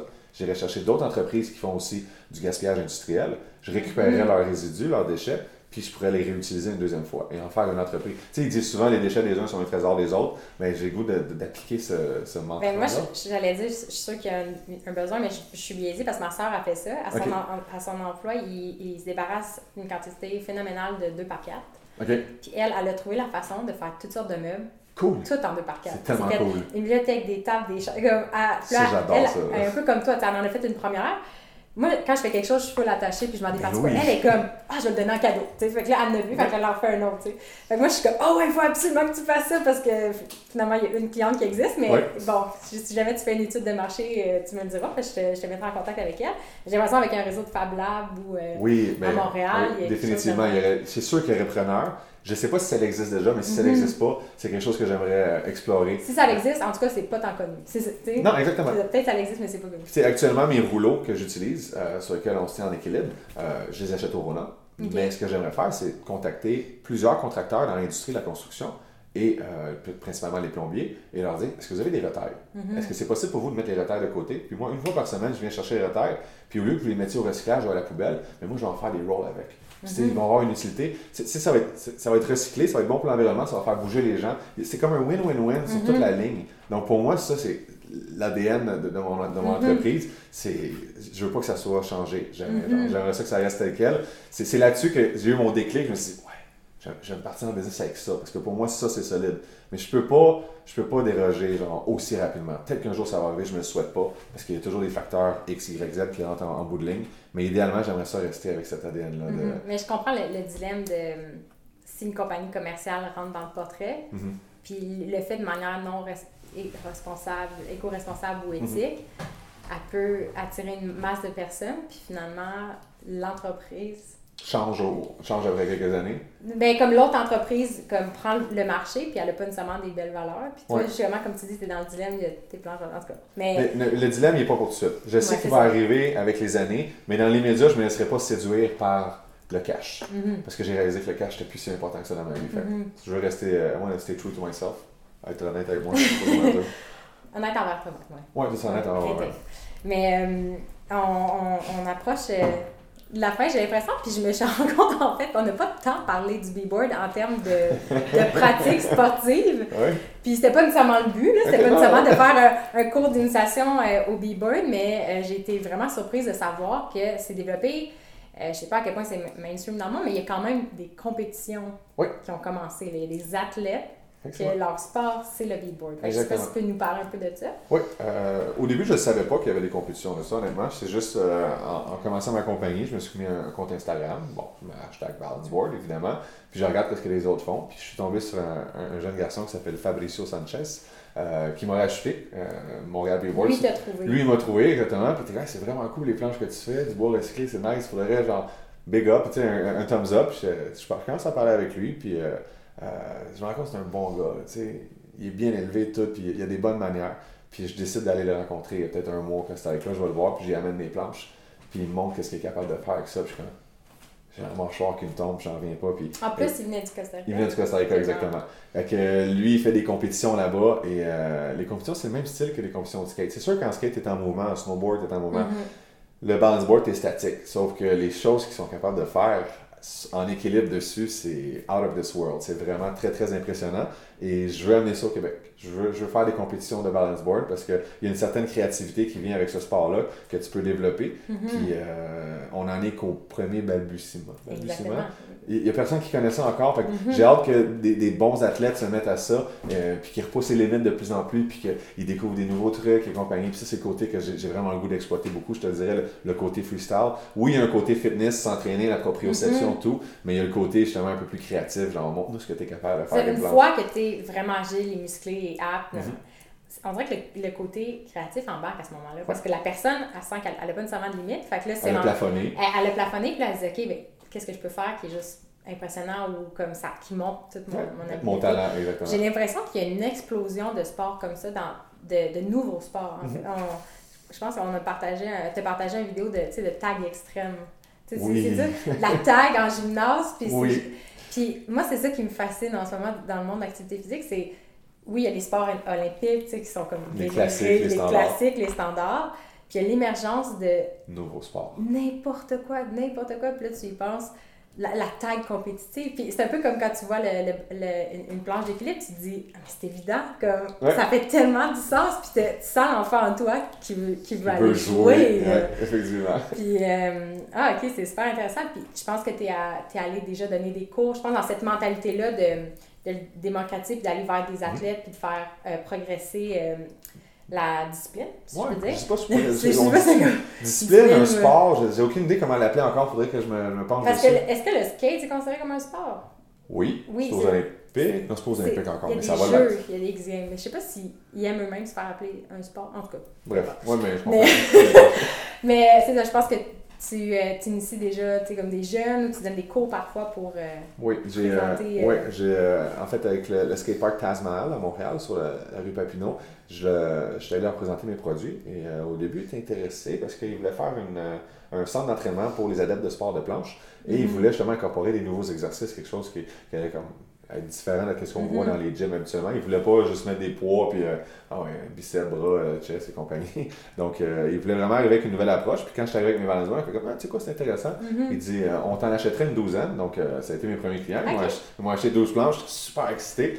Puis ils m'ont dit, tu serais capable, mettons, durant le camp d'été, il y avait des jeunes qui venaient à toutes les semaines. Euh, il dit de donner un atelier d'équilibre. Donc, tu ferais juste découvrir les balance boards aux jeunes. Mm. clairement, c'est sûr et certain. Tu sais, j'adore ça. J'ai une bonne énergie avec les enfants. Puis, euh, en fait, eux, ils venaient à groupe de 10, 12, 15 enfants. Ils venaient puis essayaient le balance board. Donc, euh, je les installais sur le bord d'une rampe. Puis, ils, ils mm-hmm. essayaient le balance board. Puis, les gens, ils ont vraiment beaucoup aimé. Puis là, après, il y en a certains qui ont dit ah, Qu'est-ce que tu fais avec ça? Puis là, finalement, je leur ai montré les manœuvres. Puis comme oh, quand ils voient un plus vieux faire quelque chose de cool, ils veulent le recréer à leur tour. Et euh, c'est là que je pense avoir piqué certains d'entre eux avec ce, petit, euh, ce petit là Et euh, c'est, ça fait juste bouger les enfants au bout de ligne. Fait que je pense que c'est une bonne affaire pour tous parce que souvent les gens avec les jeux vidéo, tout le monde sont beaucoup plus casaniers. Mais des petites bebelles comme ça, ça permet d'être casanier, mais en même temps d'être actif.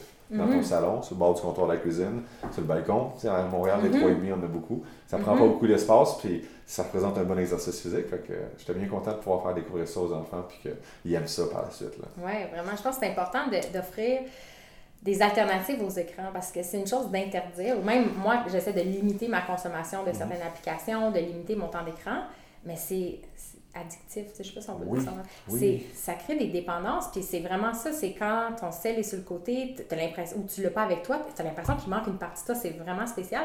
Mais j'ai l'impression que d'interdire, c'est pas nécessairement la seule solution. Il faut absolument offrir à notre corps, notre tête, une option qui est intéressante. c'est top de juste couper quelque chose, il faut plus remplacer les comportements. Fait que si tu dis, tu sais, si dans une, une, maison on veut couper les écrans, j'ai l'impression que ça, devient intéressant à la place de mettre dans les mains des, des enfants des mhm. objets qui sont vraiment le fun, comme ça. les, les jeux vidéo perdent de leur attrait, tu sais. Mhm. Il faut leur offrir un environnement stimulant. Mhm.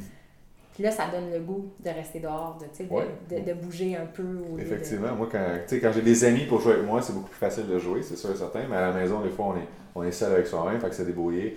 On finit toujours devant l'écran mm-hmm. du iPad ou de la télévision. Mais c'est vrai que c'est une addiction pour le parce qu'on le touche, je crois, malheureusement, de nos jours. Euh, peu importe l'âge, pour le vrai, on a tous les réflexes de regarder son mm-hmm. écran de ciel, voir si on n'a pas une notification, tu sais, le petit batch rouge avec un 1 mm-hmm. dedans. Là je sais pas qu'est-ce que ça fait dans notre cerveau, mais j'ai l'impression que c'est une drogue. Puis on se justifie en disant qu'il y a peut-être une urgence. Exactement. Puis il y en a jamais. C'est jamais, c'est quelqu'un qui a laqué une photo de 2007. Ouais, ah. Moi, je suis comme, il faut que je laisse ouvert parce que si ma mère, il arrive quelque chose un jour, puis tu sais, elle, pas, ma mère est en pleine santé, tu sais. Puis là, je suis comme, non, ça marche pas. il n'y en a pas. Tu penses toujours que le 1 est important pour finalement. C'est ça, comme, as comme le high d'adrénaline quand tu vois le 1, mm-hmm. mais quand tu l'ouvres, puis tu vois c'est quoi, es comme. Des fois, moi, je me sens overwhelmed. Tu sais, je suis comme excitée d'avoir des notifications. Puis après, je me dis, oh my god, tu sais, il faut que je réponde. Puis comme, mm. tu es immersée dans l'univers virtuel. Puis là, tu vois les courriels qui s'accumulent. Puis c'est. c'est faut vraiment apprendre à, à, gérer notre vie avec les écrans parce qu'ils vont pas. Euh, ils vont c'est un point de non-retour. On va toujours les avoir dans nos vies. Malheureusement, oui. Puis les enfants, c'est fou. Nous, on est, on est nés, on a vu les écrans comme les, les télé, les entrées performances, les écrans arrivés. Puis là, les générations actuelles, ils naissent, puis ça existe déjà. Fait que c'est fascinant de voir qu'est-ce que ça va faire sur les... les, les, ouais, les générations futures. Les générations futures, ça, c'est quelque chose qu'on va essayer de suivre de près. Mais... Euh, les, euh, les cellulaires, juste pour en parler, si on avec ça un mot, moi, en ce moment, j'ai pas de Oui, c'était ça ma prochaine question. parce que la manchon m'est tombée un petit peu parce qu'il y, y, a une partie de moi qui se dit « Ah, est-ce que je vais jusque-là? je vais te laisser en parler. Ben, en fait, j'ai décidé à mon retour du Costa Rica de ne pas avoir de... De ligne. Mais tu n'as pas de forfait cellulaire, en fait. Tu as un cellulaire pour prendre l'Internet, capter l'Internet. Prendre des photos, etc. Mais tu n'as pas, pas, de ligne. Exact. J'ai pas de ligne. Euh, au Costa Rica, j'en ai pas eu. J'avais juste un cellulaire, mais il n'y avait pas de forfait. Donc, euh, à chaque fois, j'allais répondre. Et nous, aujourd'hui, il y a Wi-Fi partout. Donc, mhm. c'est un moyen de contact. Euh, c'est comme dans le temps, on voulait appeler quelqu'un, on n'avait pas de cellulaire. Qu'est-ce qu'on faisait? On allait à une cabine téléphonique, on mettait 26 sous, puis on appelait. Mais aujourd'hui, c'est le même principe, c'est juste que ça s'appelle un Wi-Fi au lieu d'une cabine téléphonique. Puis tu as le téléphone déjà directement sur toi avec tous tes contacts, tu as tout ton, ton, ton, réseau de contacts qui est là. Donc, euh, je trouve pas l'utilité d'un cellulaire importante. Mais beaucoup de monde me reproche de ne pas avoir de cellulaire, puis ils sont en crise. Ils sont comme Pourquoi tu t'achètes pas un sel? C'est juste 50$ par mois, c'est rien, t'es non mais cheap, hein? c'est pas une question d'être cheap, je l'ai l'argent, je peux m'en mhm. payer les sels, ça ne dérange pas. Mais j'ai la, la, paisibilité que j'ai euh, de ne pas toujours être rejoignable. Tu sais, quand tu dis que tu reçois un petit 1, tu te sens mhm. l'impression qu'il faut que tu répondes tout de suite parce que la personne attend ta réponse. Elle sait que tu as reçu ton message parce que tu as un mhm. cellulaire. Tu l'as sur toi. Ben, Exactement, tu l'as sur toi, puis tu dois répondre. Puis c'est la norme sociale. c'est On t'envoie un message, tu réponds. Puis tu sais, quand, quand tu vois quelqu'un lu ton message et que tu n'as pas répondu, tu frustres. Ou ça, ou, ça fait de la peine. Oui, ça fait de la notre Tête, notre tête part et dit Oh my god, j'ai dit quelque chose qu'il fallait pas? Est-ce que la personne est fâchée? Exact. C'est généralisé. Que je la gosse trop Exactement. genre, est-ce qu'elle me répondait juste pour me faire plaisir avant, puis juste tanner Elle tannée m'entendre parler, effectivement. Mais, euh, fait comme, c'est, quel impact as vu sur ta vie à toi, outre le fait que tes amis. Euh, Euh, ouais, mais mes amis sont, sont, sont mais en même temps, je, quand je m'en fous, je fais pas ça pour eux, je fais ça pour moi. Euh, j'ai arrêté. Ils, ils, me donnent la marde, je n'ai pas de cellulaire, je suis comme, j'achèterai un cellulaire, pourquoi? Pour que tu me rejoignes, inquiète-toi pas, si je veux te rejoindre, je vais t'appeler. Puis il est comme, non, mais tu sais, des fois c'est plus simple l'organisation d'événements, whatever. Je suis comme, ben, il faut juste mieux s'organiser. On l'a déjà fait, là. On est tous... quand même Internet, c'est ça qui est fou, c'est que t'as pas de cellulaire, mais t'as quand même Internet et Facebook, tu sais. Tu... Mais j'ai un de mes amis qui n'a pas Facebook. C'est mon moyen de communication numéro un, Facebook Messenger. Donc, euh, je passe tout par là, lui, il n'a pas Facebook. Fait que vous parlez par courriel? Fait qu'on se parle par courriel, exactement. Okay. Si on des. Ouais, puis c'est quoi, c'est quoi la différence? C'est la même chose qu'un message texte, c'est juste un icône différent sur ton écran. C'est la même, même, même affaire. Mais il s'obstine à genre. Puis le pire, c'est qu'on s'appelle. Quand est-ce que t'appelles le monde aujourd'hui? Vraiment pas. On se texte tous. On se texte, Moi, je pense que 90% de mes communications passent par message texte aujourd'hui. Mm-hmm. C'est encore plus triste parce qu'on a les yeux rivés sur l'écran au lieu d'être comme ça pour pouvoir faire autre chose. Mm-hmm. euh, mais tu sais, dans le temps, on n'avait pas de cellulaire t'appelais chez quelqu'un, il n'était pas là, tu laissais un message, il te rappelait quand c'était le temps, mm-hmm. quand, quand on rentrait à la maison. Oui, il n'y avait pas de répondeur chez nous. Même. Oui, il n'y avait pas de répondeur. il n'y avait même pas de répondeur. Nous, on allait cogner chez la personne. Ouais. Puis j'avais un, un petit bottin d'enfant écrit à la main, j'avais le numéro, puis la plupart, je m'en rappelais par cœur. Maintenant, le seul numéro que je connais par cœur, c'est ma mère, ma grand-mère, puis le mien. Tu sais, parce qu'on a plus. T'as pas le numéro de. Je ne connais pas par cœur, non. C'est fou, ben. J'allais dans mon sel, puis. Ouais, mais c'est fou, ben, t'es dans le ton cellulaire a plus de batterie, tu peux pas appeler. Mais tu sais, la paresse, là, hier, je lui ai dit de quoi, puis j'étais dans le salon. Puis je, je, ça, j'adore. Tu l'as testé.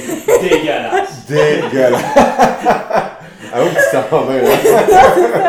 Là, je suis comme peux pas reprocher rien à personne parce que je fais absolument partie de la société actuelle est complètement ancrée là-dedans. Puis c'est une bataille, tu sais. Ben, mm-hmm. Mais réellement, fermer son sel, le mettre de côté ou de pas l'ouvrir, de pas y toucher une heure avant d'aller se coucher, ça fait une différence. de fou. Depuis une semaine, j'ai coupé euh, YouTube, euh, puis, euh, puis Netflix. J'ai l'impression d'avoir plus de temps dans ma vie. Comme je m'arrive le soir, je suis comme, qu'est-ce que, comme je suis là, d'habitude, on dirait que c'est facile d'aller comme écouter, puis tu te dis, ah, j'ai besoin de ça, ça m'apaise. Puis là, je suis comme, j'ai tellement, on dirait que le temps s'étire. Effectivement, tu plus de temps, tu en perds moins en fait, c'est ça qui arrive. Tu sais, on peut facilement euh, naviguer sur les médias sociaux sans s'en rendre compte une heure, une heure et demie, deux heures. Là, tu lèves les yeux, tu comme, oh, je sais pas, j'ai mon rendez-vous, puis là, t'as pas fait ta vaisselle, t'as pas fait à mm-hmm. manger, puis là, finalement, tu manges du fast-food parce que t'as passé du temps sur les médias sociaux. Mais si t'avais eu un mode de un peu plus, un mode de vie un peu plus sain, je veux dire, ben, t'aurais donné ton sel de côté, tu serais fait à manger, tu serais mm-hmm. arrivé à l'heure à ton rendez-vous, t'aurais pas mangé la balle de bouffe en chemin. Tout ça, c'est ça, c'est un système entier de. C'est tellement. Tu sais, quand tu l'analyses un petit peu ton, ton mode de vie aujourd'hui, tu sais, je pense qu'on est. À... Quel âge as-tu C'est pas indiscret? 30. 30, ok. On a le même âge. Mm-hmm on est né dans les années où est-ce qu'on a eu la transition. Tu sais, moi, Facebook est arrivé, j'avais 16 ou 17 ans. Donc, j'ai eu une enfance sans mm-hmm. Internet, sans des téléphones intelligents. Moi, je rêve du jour où on retourne avec le téléphone flip. Moi, je vais des walkie-talkie. je me rendais compte que le range n'est pas très long, comme grand. Puis, à part Vin, j'aurais personne à parler dans, ma, dans, mon, dans, mon, euh, dans mon carré. Euh... D'amis. Oui, c'est ben dans quand on dit je m'en vais faire le tour du bloc, là, ouais. je connais pas mes voisins maintenant, tu sais. Non. J'aurais besoin d'en parler sur mon walkie Mais c'est ça, des téléphones flip, ouais. Ouais, il y avait un retour au téléphone Nokia, tu sais, parce qu'ils disaient qu'ils sont indestructibles, puis c'est juste vraiment plus Nokia. Ouais, il, il, éclatait en mille morceaux et tout, tout, tout, les mettait ensemble. Il marche! c'est quelque chose que tu as considéré, mettons, aller vers un téléphone non intelligent ou tu, tu vas pas retourner vers. Tu sais, malgré tout, ça reste, ça reste quelque chose de très pratique, les téléphones intelligents, euh, sauf que c'est un couteau à deux tranchants on en a après avec les médias sociaux, on est constamment. Mm-hmm. Il y a trop de choses qui reposent sur nos téléphones intelligents, ce qui, ce qui les rend un petit peu euh, indispensables, malheureusement. Euh, tandis qu'ils ne sont pas indispensables, on s'est juste créé un besoin qu'on n'a pas mm-hmm. vraiment euh, à, l'origine. Et, par contre, ne pas avoir de ligne téléphonique, ce qui est bien avec ça, c'est que je ne peux pas être tenté de texter au volant je reçois pas de message, mm-hmm. je reçois pas l'appel, tu sais. Donc ces choses-là, c'est quand même bénéfique. Ou quand je suis dans un lieu public, je suis avec des gens, ou quand je suis juste dans, une date avec quelqu'un, euh, j'ai pas d'internet. Tu l'impression d'être plus attentif. Mais non, pas, pas plus attentif, c'est juste, je sors pas mon cellulaire, puis j'ai déjà à quelques occasions des, des, des, euh, des filles qui m'ont dit, genre, c'est le fun, t'as pas regardé ton cellulaire une fois la soirée, je suis comme, tu fais pas de ligne. tu me tu regardes tes photos. Mais la, mais la personne appréciait, mais souvent, des fois, genre, je parle à quelqu'un, puis là, elle a son sel sur la table, le sel s'allume, elle a reçu un message, puis là, tu vois son attention, là, elle est comme pas capable hein. de garder le high contact avec moi, puis elle s'en va sur son sel, juste de se puis elle fait, je suis comme, là, j'arrête de parler. Hum. J'arrête de parler, je fais un froid, je fais un malaise, volontairement. Puis là, elle fait comme, ah, excuse-moi, je suis comme, c'est correct. Qu'est-ce que tu disais? Je sais plus.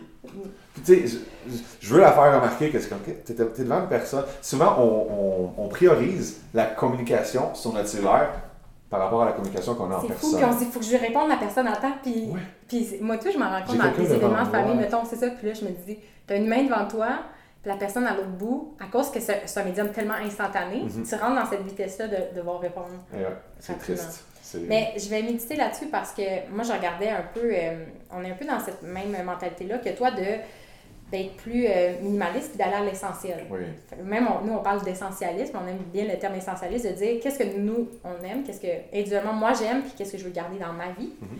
Puis ça n'a pas rapport avec personne d'autre. Tu sais, c'est, ça par rapport aux autres normes, c'est juste moi, qu'est-ce que j'aime, qu'est-ce que je veux, autant comme objet que dans mon horaire et dans mes dépenses aussi. Puis là, j'essayais de voir mes postes de dépenses, puis de me dire, est-ce que ah, ce que je paye, puis des fois, c'est dans un pilote automatique, un peu comme les comptes euh, Netflix ou des mhm. abonnements qu'on prend comme ça, puis que ça n'a pas l'air gros, tu sais, comme 10$ par mois, mais mhm. sur 5 ans, là, ça, ça s'accumule.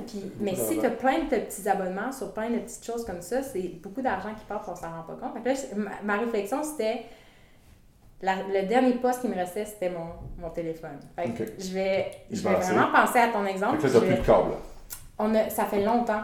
Ça fait trois ans depuis le câble. Ça fait, moi, ça doit faire, euh, depuis que j'ai déménagé à Montréal, ça doit faire 7-8 ans que oh, j'ai puis pendant longtemps, j'avais, j'ai plus de télé depuis. Euh, mais comme tout le monde, j'ai L'ordinateur. J'ai pas de sur l'ordi, fait que je peux pas. C'est pas vraiment mieux, là. oh, j'ai pas de télé, à passe 10 heures par jour à regarder Netflix sur son ordinateur. euh, fait que il y a des choses comme ça que, que j'ai coupées, mais puis là, le cellulaire, je me disais comme, c'était un, oh non, tu sais, c'est c'est rendu la norme puis je vais en avoir un. Mais là, tu me fais réaliser qu'effectivement, non, je peux remettre ça en question puis je peux repenser mes habitudes. C'est sûr qu'il y a une baisse de qualité au niveau de la communication, mais euh, règle générale, je te dirais que c'est trop minime pour que ça soit vraiment quelque chose qui va changer ta vie. c'est pas un deal breaker. Non, c'est pas un deal breaker, ça fait chier ton entourage. moi, comme je disais l'autre fois qu'on en jasait, quand mon cellulaire sonnait, peu importe c'était qui, si je n'étais pas dans un état pour répondre au téléphone, même si c'était euh, une fille sur qui je tripais, ou mon meilleur ami, ou mon frère, ou ma mère, du monde qui sont super importants dans ma vie, dès que le téléphone sonnait, je suis en train de faire de quoi, je suis comme Ah! J'allais chercher mon cellulaire, puis avant de regarder, c'était comme c'était lourd juste de répondre au téléphone parce que j'étais dans ma, j'étais dans ma bulle, j'étais en train de faire de quoi, puis je voulais pas me faire déranger. Mais vu que tu as un cellulaire toujours sur toi, tu es toujours dérangeable. Tu es toujours. Mm-hmm. Tu parles à quelqu'un, mais quand attends une seconde, il prend son téléphone, tu es comme. Tu sais, mm-hmm. avant, il n'y avait pas ça.